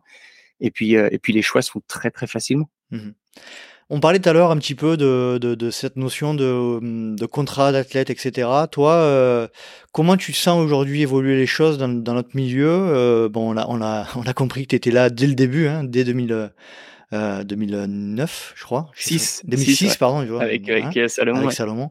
Donc, tu es vraiment un des, des piliers du... Euh, un des historiques du milieu. Euh, comment, quel bilan tu fais 15 ans après? De, de, de l'évolution de ce milieu. On, on, tu l'as dit tout à l'heure, ça a, ça a explosé, mais voilà, quel est ton avis sur, euh, sur tout ça? Un peu plus perso. Bon, perso, je trouve ça génial d'avoir pu euh, commencer dans une pratique dont j'étais fan, mais, euh, mais qui était minuscule, et d'avoir pu continuer à évoluer dans cette pratique qui me plaît Mmh et d'avoir vu cette pratique se développer au point que j'arrive aujourd'hui à faire des commentaires. Euh, euh, c'était un job qui n'existait pas, quoi. Mmh euh, donc le fait que ça s'est développé, ça a ouvert énormément d'opportunités. Et aussi, ça permet à, bah, des gens de, de, de, pouvoir en courir, comme, comme Ruth, qui a, qui pro. Euh, et là, les, choses sont en train. Cette année, ça va encore être une année charnière. Mmh Quand on avait l'impression déjà que le, le, le, le trail était en évolution euh, quasiment sur une pente à, à 45 degrés, ah non, mais là, en fait, on n'y était pas du tout, quoi. Là, on était, euh, tu sais, en fait, tu, tu vois la pente à 45 degrés, puis après, tu fais un énorme zoom out, et puis tu vois le tout petit truc, et là. Le truc exponentiel. Là, là, là, on part sur l'exponentiel cette année. Hmm. Avec, euh, avec bah, tu vois, les, les, UTMB World Series qui se structurent encore davantage, 35 événements, des lives sur 8, 8 différents, différents événements. Enfin, ça regroupe énormément. Il y a presque 100 000 coureurs du coup qui participent à, à, une course sur l'UTMB parmi, par, tout dans le monde. Et sur les Golden Trail Series, il y a un boulot de malade qui a été fait euh, par bah, Greg Volley. Hein, de toute façon euh, tout le monde le sait, c'est quand même lui qui a monté ça euh, en étant chez Salomon avec ses moyens, mais c'est quand même lui le visionnaire et qui a continué à, cravacher là-dessus. Et aujourd'hui, ben le, le, résultat est enfin là. Et quand tu vois qu'on va être sur Eurosport, mmh du trail, le mmh truc qu'on me disait, Martin, et tu vas faire ta sortie longue dimanche matin en montagne il y a 15 ans, t'es débile. c'est incroyable. C'est absolument c'est et, moi à titre perso, je trouve ça génial de pouvoir partager avec plein de gens un sport qui quand même euh, a, je le trouve a quand même de super valeurs. Euh, on voit beaucoup beaucoup d'initiatives de, de, de trail runners pour faire bouger les choses au niveau de l'environnement. Euh, il y a quand même une sensibilité vis-à-vis de, nos terrains de jeu qui est, qui est réelle. Mmh et, et, tu vois, bon, il y, aura toujours l'exception qui confirme la règle, mais je pense que tu sais ce qu'on parlait euh, vraiment à l'époque 2006-2010 euh, de l'esprit trail, bah, je pense qu'il est, il est encore là. Et, et euh, les genoux dans le gif pourront dire que non. mais, mais, mais voilà, c'est. On en discutait justement avec avec Martina Valmassari après Zegama et on se dit tu vois, ça fait tant de temps qu'on est dans ce milieu et on regarde autour de nous et, les, relations qu'on a développées, les amis qu'on s'est fait, mmh c'est quand même des gens bien. Et, euh, et je pense pas que tu retrouves ça dans tous les sports, quoi. Ouais, c'est clair. Quelle, quelle, évolution pour toi de ton côté dans, dans... Comment tu t'imagines euh, euh, dans, on va dire, 10 ans? Est-ce que tu, te vois toujours euh, commentateur des lives ou est-ce que tu t'imagines dans, un poste un peu plus à responsabilité ou euh, un peu plus dans la euh, comment dire un positionnement un peu un peu au-dessus de tout ça dans le milieu du trail? Est-ce que tu t'imagines un peu comme ça? Bah au-dessus de tout ça ça va être compliqué parce que j'ai déjà l'impression d'être plutôt déjà non mais en termes de responsabilité de, de bah comment dire de tu vois, tu, vois tu vois ce que je veux dire? Ouais, mais après, tu vois, quand tu fais un, quand tu fais un live UTMB ou quand là, on va faire un live sur Eurosport, mmh je peux te dire que les, les responsabilités, tu les as et tu mmh les ressens. Hein. Mmh euh, tu veux dire, tu as une audience qui est là et qui t'a dit, bon, bah, maintenant, faut livrer, quoi. Et puis, c'est pareil. Je veux dire, les attentes, tu les as, enfin, moi, je les ai euh, clairement euh, vis-à-vis de moi-même. Donc là, pour moi, je me sens vraiment. on ne commande pas la, la, course au saucisson du village d'à côté, quoi. C'est clair. Là, là, c'est quand même, il y a quand même une dimension où je le prends, j'en prends conscience, et c'est pour ça que tous les jours, je me dis, Martin, tu as, de la chance. Mmh J'ai provoqué tout ça, mais aujourd'hui, d'être où j'en suis, euh, de pouvoir bosser un pour pour justement bah, les deux plus grosses séries euh, mondiales et faire les commentaires pour eux, qui me fassent qui me fassent confiance, que je puisse avoir une vraie relation avec ces gens-là, c'est génial. Je, et, et j'essaie vraiment de me le dire et de me le répéter pour jamais perdre ça de, de vue. Et puis travailler avec Vertrun, qui sont des gens hyper bien. Mmh encore une fois, des super valeurs. Moi, mon job, qui a quand même des, des responsabilités, parce qu'il y a des investisseurs dans cette boîte, il y a des résultats à avoir, mais au, moment, en anglais c'est pareil, the moment of truth, c'est au moment où, là, tu, tu, tu, sens vraiment euh, ce qui drive la société, et ben, tu as, les, as les, les associés qui disent ah non, non, mais Martin, ça, ça fait partie de tes objectifs et tout, mais là, si ça va à l'encontre de nos valeurs, euh, laisse tomber, hein, tu fais pas. Mmh et là, là, là, vraiment, tu y es, quoi. Donc, euh, donc de bosser avec ces gens-là, mais avec quand même des responsabilités vis-à-vis d'eux et aussi vis-à-vis des athlètes avec qui je travaille pour euh, développer ces plans d'entraînement ou alors des compétitions. On dit, on va vous faire un plan d'entraînement, on va vous livrer ça mmh et d'avoir cette, cette responsabilité vis-à-vis d'eux. Là, je, Ouais, t'es, es quoi. Euh, après, j'ai, vraiment mmh. l'impression d'y être et mmh. surtout d'être au bon endroit avec les bonnes personnes. Et ça, ça mmh. c'est. Après, quand je parlais de responsabilité, alors je me suis peut-être mal fait comprendre, c'est pas le, le, sens responsabilité comme tu l'as décrit ici, mais plutôt euh, dans un positionnement plus plus euh, plus général de la pratique, c'est-à-dire ou dans le cadre de, de, de fédérations euh, comme l'ITRA, ou est-ce que tu, tu vois ce que je veux dire, euh, avoir un, un, impact comme euh, l'association Pro Trail Runner, ou voilà, tu vois, c'était plutôt ça mon, mon, mon approche. D'accord, d'accord. Ok, bah tu vois, la PTRA, il mhm. m'avait proposé de, de, bosser avec eux. Et puis déjà, tu vois, à ce moment-là, j'aurais dit, euh, c'était la troisième fois que, que Kylian lançait une telle initiative. Mhm. ça s'appelle, ça s'appelait track avant, Trail, trail Running euh, Athlete euh, Committee. Mm-hmm. Euh, ça, c'était en 2011, je crois, qu'on avait commencé avec ça. Il y avait, il y avait Thomas Laure Blanchet, il y avait François Den à l'époque. Mm-hmm. Et en fait, on, on s'était cassé les dents et Litra nous avait pas mis des bâtons dans les roues, mais nous avait gentiment remis un peu de côté. Et donc, il y a eu plusieurs initiatives. Et là, en fait, il était revenu me voir et dit ah, Est-ce que tu veux faire ça? C'était avec Francesco Pupi, euh, et, et, et je leur dis, les gars, c'est super, aujourd'hui, j'ai pas le temps. Mmh euh, si je peux faire quoi que ce soit en dehors, je peux. Mais mmh, aujourd'hui, euh, j'ai déjà des occupations à droite à gauche et, j'ai peur de pas faire le, le, bon job avec vous. Mmh euh, donc, il y a des opportunités qui, qui, se présentent. Mais après, comme, comme tu dis, là, je commence à comprendre un peu le, le fond de ta question. M'élever encore au-dessus de ça, peut-être pas encore parce que de façon égoïste, je suis bien où je suis. Mmh Donc, euh, je vais déjà consolider mes positions. Je pense que j'ai encore beaucoup de choses, un, à apprendre, deux, à accomplir, là où j'en suis. Et, euh, et, et, puis c'est ça. C'est un peu, allez, je suis perché et je regarde où ça va. Parce que honnêtement, là, Au coin du bois. Voilà, tu, tu, on va regarder de loin parce que si tu essaies d'être positionné aujourd'hui, tu as mmh toutes les chances pour être à côté. Mmh je dis, là, on est vraiment sur le point d'inflexion mmh. euh, avec un départ exponentiel. Et euh, que ce soit sur les contrats athlètes qui maintenant sont sur des, des, des montants qui sont débiles. C'est, c'est, c'est, j'aurais jamais pu imaginer qu'on arriverait à des montants pareils. Euh... Allez, en, en six ans, on fait quasiment x10. C'est monstrueux. Donc ça veut dire. Et puis, après, on, était on était parti de pas grand chose quand même, je pense.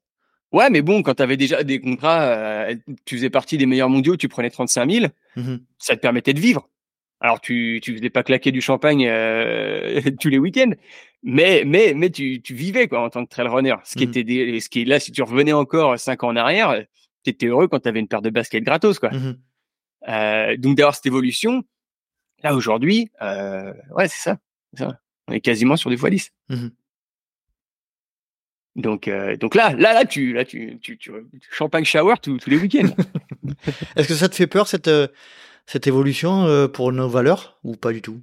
Ou tu dis que c'est l'évolution normale?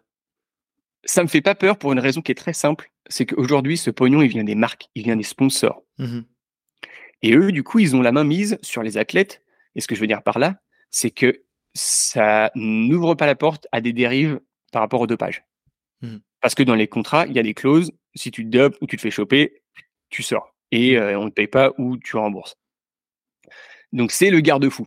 Parce que si d'un seul coup l'argent venait, euh, tu vois, comme tu as sur les grands marathons où tu prends 50 000 ou même plus, des fois 100 000 à la gagne, mmh voilà, il n'y a pas de garde-fou. Hein. Si les mecs ils passent à, travers la WADA, et on sait que ça passe à travers la WADA, euh, bah là, là, ça peut venir vraiment ternir le sport. Mmh donc, euh, donc, tant qu'il y a du pognon, mais qui vient de sources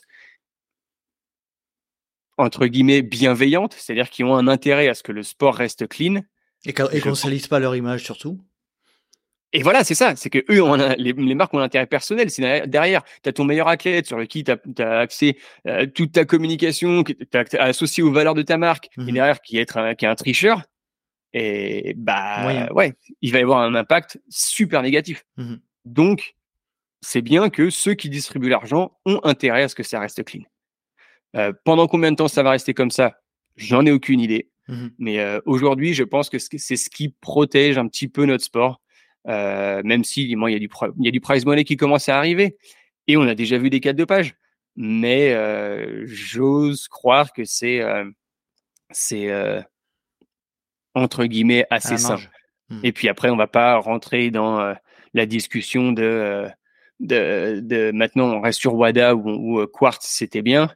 Mais là, maintenant qu'on est revenu sur du, du WADA exclusif, et eh ben, les gens vont pouvoir courir des 100 miles en, en se blindant avec des antidouleurs, des, des anti-inflammatoires. mais moi, j'ai eu la chance de, de, pouvoir échanger avec Pierre Saillet et puis d'avoir quelques informations là-dessus. Pierre, qui est du coup le, le, le, papa du, de tout le programme Quarsk, euh, il dit WADA t'autorise à courir sous tramadol. Mmh je sais pas si vous avez essayé le tramadol. Là, je parle à l'audience, mais euh, tu, tu, prends, tu prends cinq gouttes, tu sens plus rien. Mmh Donc euh, aujourd'hui, il y a des études qui montrent que ça ne va pas augmenter la performance. C'est-à-dire que ça, tu fais ça sur un, une étude en labo, sur un vélo, ça va pas te faire faire plus de watts. C'est clair. Mais je vais te dire, le facteur limitant physique quand tu es sur un 100 miles, mmh. bah, c'est simplement que tu es rôti, que tu as les, les, jambes qui te font mal, c'est la douleur. Mmh. Tu viens euh, faire sauter ce ressenti, bah, tu continues à courir, hein, c'est simple. Donc, euh, ça, ça, ça dope pas les performances, mais ça empêche de sombrer. Donc, euh. Donc, donc c'est ça. Quoi. Donc ça dope les performances. Et d'ailleurs, on en parle très bien. j'ai, ben, à l'heure où on enregistre le, le week-end qui arrive, là, il y a un épisode qui sort avec le docteur Laurent Gergelet sur les risques de sur le risque de l'ultra notamment, les risques graves. Hein. Euh, un épisode que j'ai appelé ultra grave et où il parle de la dangerosité de la prise des anti-inflammatoires, euh, notamment en ce qui concerne les hormones. Et euh, je te laisserai l'écouter et puis tu me feras un Ah bah super. Et puis ouais, pareil, là je recommande à l'audience de l'écouter parce que mm. ça, ça, bah, il y a trop peu de gens qui sont qui sont au courant de ça et en fait qui se disent bon allez, je prends un antidouleur, un truc comme ça, mm-hmm. sans savoir l'hypothèque derrière sur la santé qui, qui, peut se produire. Et je pense que ça c'est le pire. C'est d'un seul coup. ah mais je savais pas. Et si tu connais les enjeux et que tu le fais sciemment, mmh pas de problème. Enfin, pas de problème. Tu prends tes, tu prends tes responsabilités. Mais au moins, tu prends tes responsabilités et puis t'as pas surpris. Mais si tu dis ah je fais ça et tu savais pas et derrière il t'arrive un pépin, tu mmh paumes un rein, voire pire, voire pire. Oui, oui, oui. Donc c'est clair, c'est clair, c'est clair. sur le sujet des des des, des, des, séries, des, des, des organisations privées, fédérales, etc. Euh, aujourd'hui, d'ailleurs, on en a parlé un petit peu en off. Et, euh, tu sais que je vais enregistrer un épisode prochainement avec euh, avec Greg Vollet, Michel Poletti et, et, Olivier Guy de la FFA. Et en France, on a beaucoup de, de, discussions sur ce sujet, d'incompréhension, de, de, pas de mésentente, mais de, de, ouais, de, de soucis de communication entre ces différents circuits privés et fédéraux. j'ai deux choses. J'ai J'aimerais avoir ton point de vue déjà perso et puis euh, un point de vue un peu plus général sur euh, est-ce que ça se passe comme ça dans tous les pays, vu que toi tu as une, vue aussi de la Suisse, un peu de l'étranger? C'est une bonne question. Euh, j'ai envie de te dire que oui, ça se passe comme ça dans, les autres pays aussi. Tu vois, par exemple, tu prends les US, eh bien, tu as le championnat de course en montagne qui est, qui est, qui est fédéral. Et puis le trail, il est, il est finalement pas du tout régulé. Donc tu as des circuits euh, divers et variés qui sont tous privés. Mmh tu as l'UTMB, mais tu en as plein d'autres. Euh, donc en fait, je pense qu'aujourd'hui, les gens réagissent au fait qu'il y a beaucoup de circuits qui se mettent en place avec des gros moyens. Mmh parce que après, tu vois, tu as, plein de circuits locaux, des petits trucs qui, qui, évoluent et qui sont géniaux pour les communautés locales, qui font vivre les communautés locales. Donc ça, c'est, c'est, euh, ils sont importants et je pense qu'ils ils, doivent rester dans, dans notre écosystème. Euh, mais quand tu as des gros euh, circuits euh, qui font du coup du suivi live, la médiatisation, eh bien, qui, co qui cohabitent, ensuite, il faut simplement arriver à, en tant qu'athlète, parce que c'est ça le plus important, hein, en tant qu'athlète, de choisir où on veut se positionner. Mais et là, aujourd'hui, tu penses pas tu penses pas qu'on peut faire tout à la fois, c'est-à-dire euh, faire comme Thibaut Barognan, être sur les championnats du monde euh, ou les ou les championnats de France et, courir un UTMB et les Golden Trail? Bah tu vois, cette année, il fait pas les Golden Trail.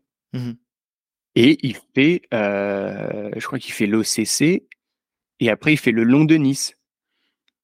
Il fait le 100 bornes de Nice. Mmh donc, tu vois, il a choisi. Euh, et, et, Thibaut, il, euh, il, est, il est intelligent.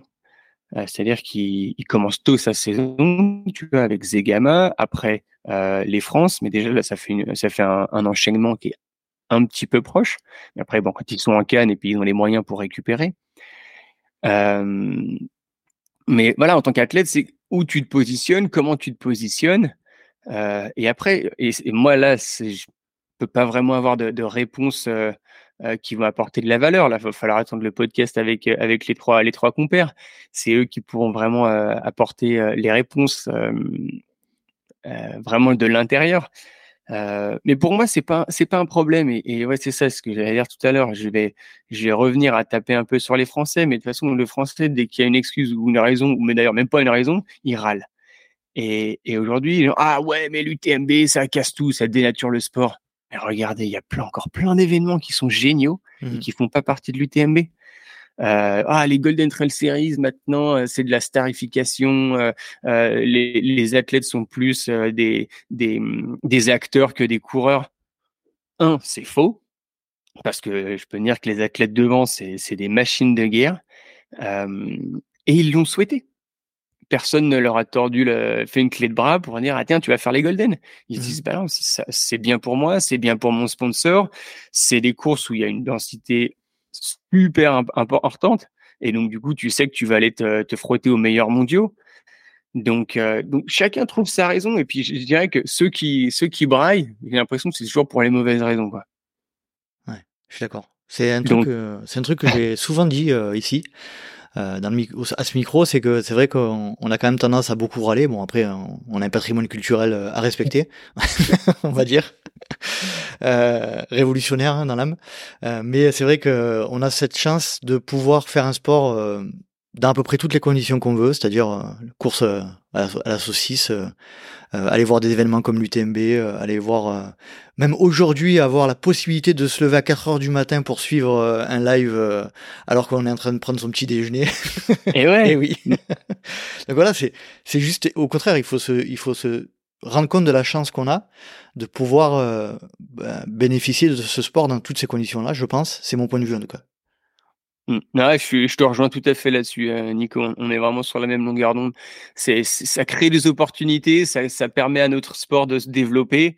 Et, euh, et, oui, il va y avoir des changements, mais il euh, faut, faut, que les choses évoluent.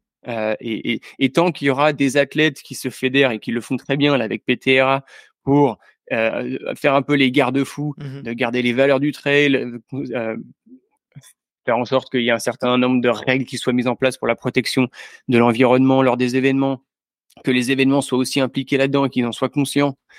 Euh, si tout le monde euh, agit en bonne intelligence, euh, on peut rien reprocher. On peut ne pas être d'accord et ça c'est, il y a aucun problème. Chacun a son opinion et, et, et a vraiment le droit de l'avoir. Mais ensuite de venir critiquer et dire ah c'est pas bien, non, ça c'est un jugement de valeur et ça ça c'est pas bien. Ça c'est sûr que mon, mon, mon, papa et ma maman que je salue qui euh, qui euh, auraient jamais eu la possibilité de voir euh, une seule seconde de trail running de l'UTMB euh, sur une chaîne, ben aujourd'hui ben il, il, arrive même qu'il passe un, peu de temps devant à regarder le live sur sur l'équipe et puis bientôt sur le sur Eurosport avec les Golden Trail. Donc c'est c'est chouette, c'est chouette comme avancé. Et puis on en est qu'au, je pense qu'on en est qu'au début et d'un sport qui va, de mon point de vue, euh, exploser dans les, dans les années à venir.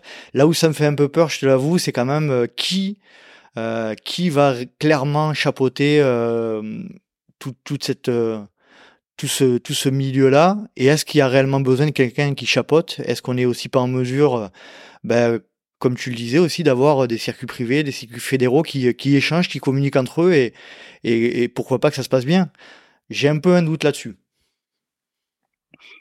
euh, sur le fait que ça communique proprement et que ça se passe bien, je, je partage ton doute. En revanche, sur le fait qu'il y ait une entité au-dessus qui gouverne tout, je pense que ça va pas encore se faire tout de suite. Mmh Parce que justement, ces circuits privés sont puissants, mmh sont indépendants et, euh, et sont pas prêts de disparaître selon moi.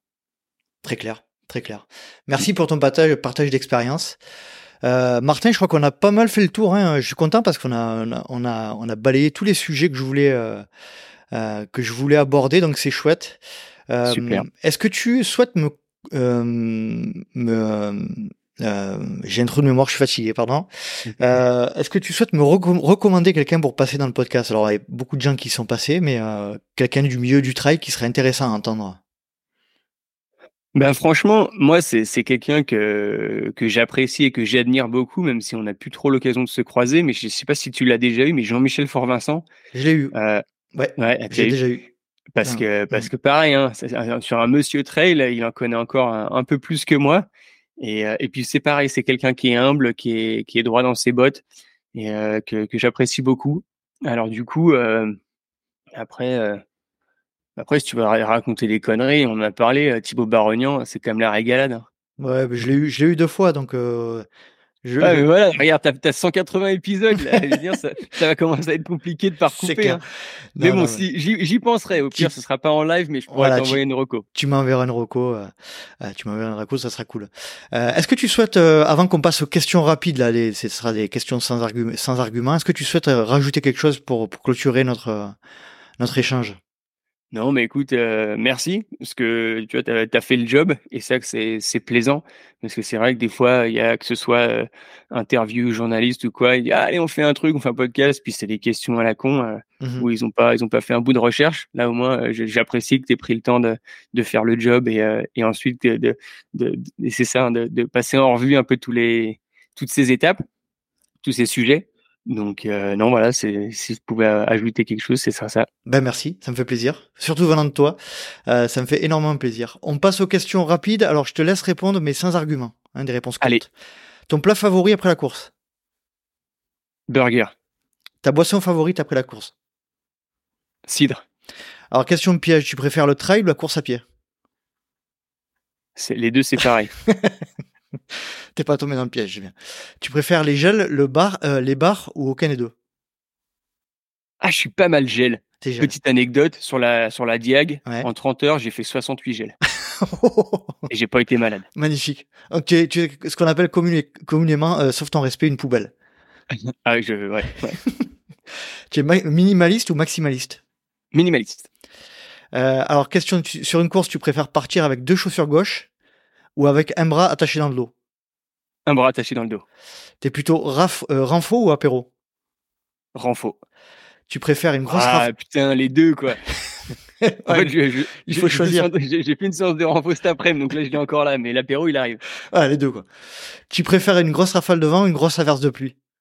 Ah pluie. Tu es plutôt racine ou verglas? Racine. Ta prévision de temps de passage sur une course est plutôt métronomique ou anarchique? Métronomique. Tu es plutôt cardio ou sensation?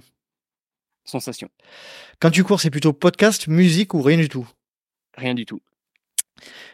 Dernière question, faire un commentaire live, être speaker sur un événement ou participer à une course? Ah, speaker live. Magnifique. Martin, c'était parfait. Je te remercie énormément pour ce moment. C'était chouette. Euh, J'ai passé un super moment. Euh, Merci pour ton partage d'expérience. Et puis, il me tarde de te re- re-entendre de nouveau au micro euh, ou des Golden Trail ou, ou à Chamonix. Et puis, on pourra se croiser à Chamonix parce que j'y serai moi aussi. Donc, ça sera l'occasion de boire une petite, euh, hein, une petite bière bien fraîche. Pourquoi pas? Une pinte de cidre. Une peine de ci. Merci pour tout, Martin. Bah, merci à toi Nico. Tout de bon. Allez, à très vite. Ciao ciao. Salut. Et voilà, cet épisode est à présent terminé. J'espère que vous avez apprécié cette longue conversation et la compagnie de Martin Gaffuri que je remercie une nouvelle fois du temps qu'il a accordé au Let's Try Podcast. Si vous souhaitez rejoindre le LTP sur les réseaux sociaux rien de plus simple, rendez-vous sur Facebook ou Instagram à Let's Try le podcast. Vous pouvez également me suivre à titre personnel sur Facebook, Instagram, LinkedIn ou Strava à Nicolas Guilleneuf, G-U-I-H-E-N-E-U-F. Si vous souhaitez aider le podcast, n'hésitez pas à vous rendre sur les deux plateformes qui le permettent, c'est-à-dire Apple Podcast ou Spotify. Vous mettez 5 petites étoiles et y laissez un petit commentaire, ça fait toujours plaisir. En dessous de 5 petites étoiles, ça sert à rien. Vous mettez même d'ailleurs 5 grosses étoiles, ça, ça fait encore plus plaisir.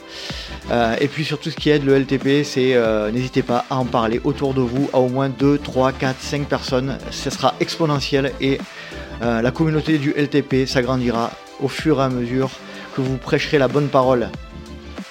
J'espère vous retrouver pour un prochain numéro du Let's Try Podcast et d'ici là n'oubliez pas, si vous pensez que c'est impossible, faites-le pour vous prouver que vous aviez tort. Salut salut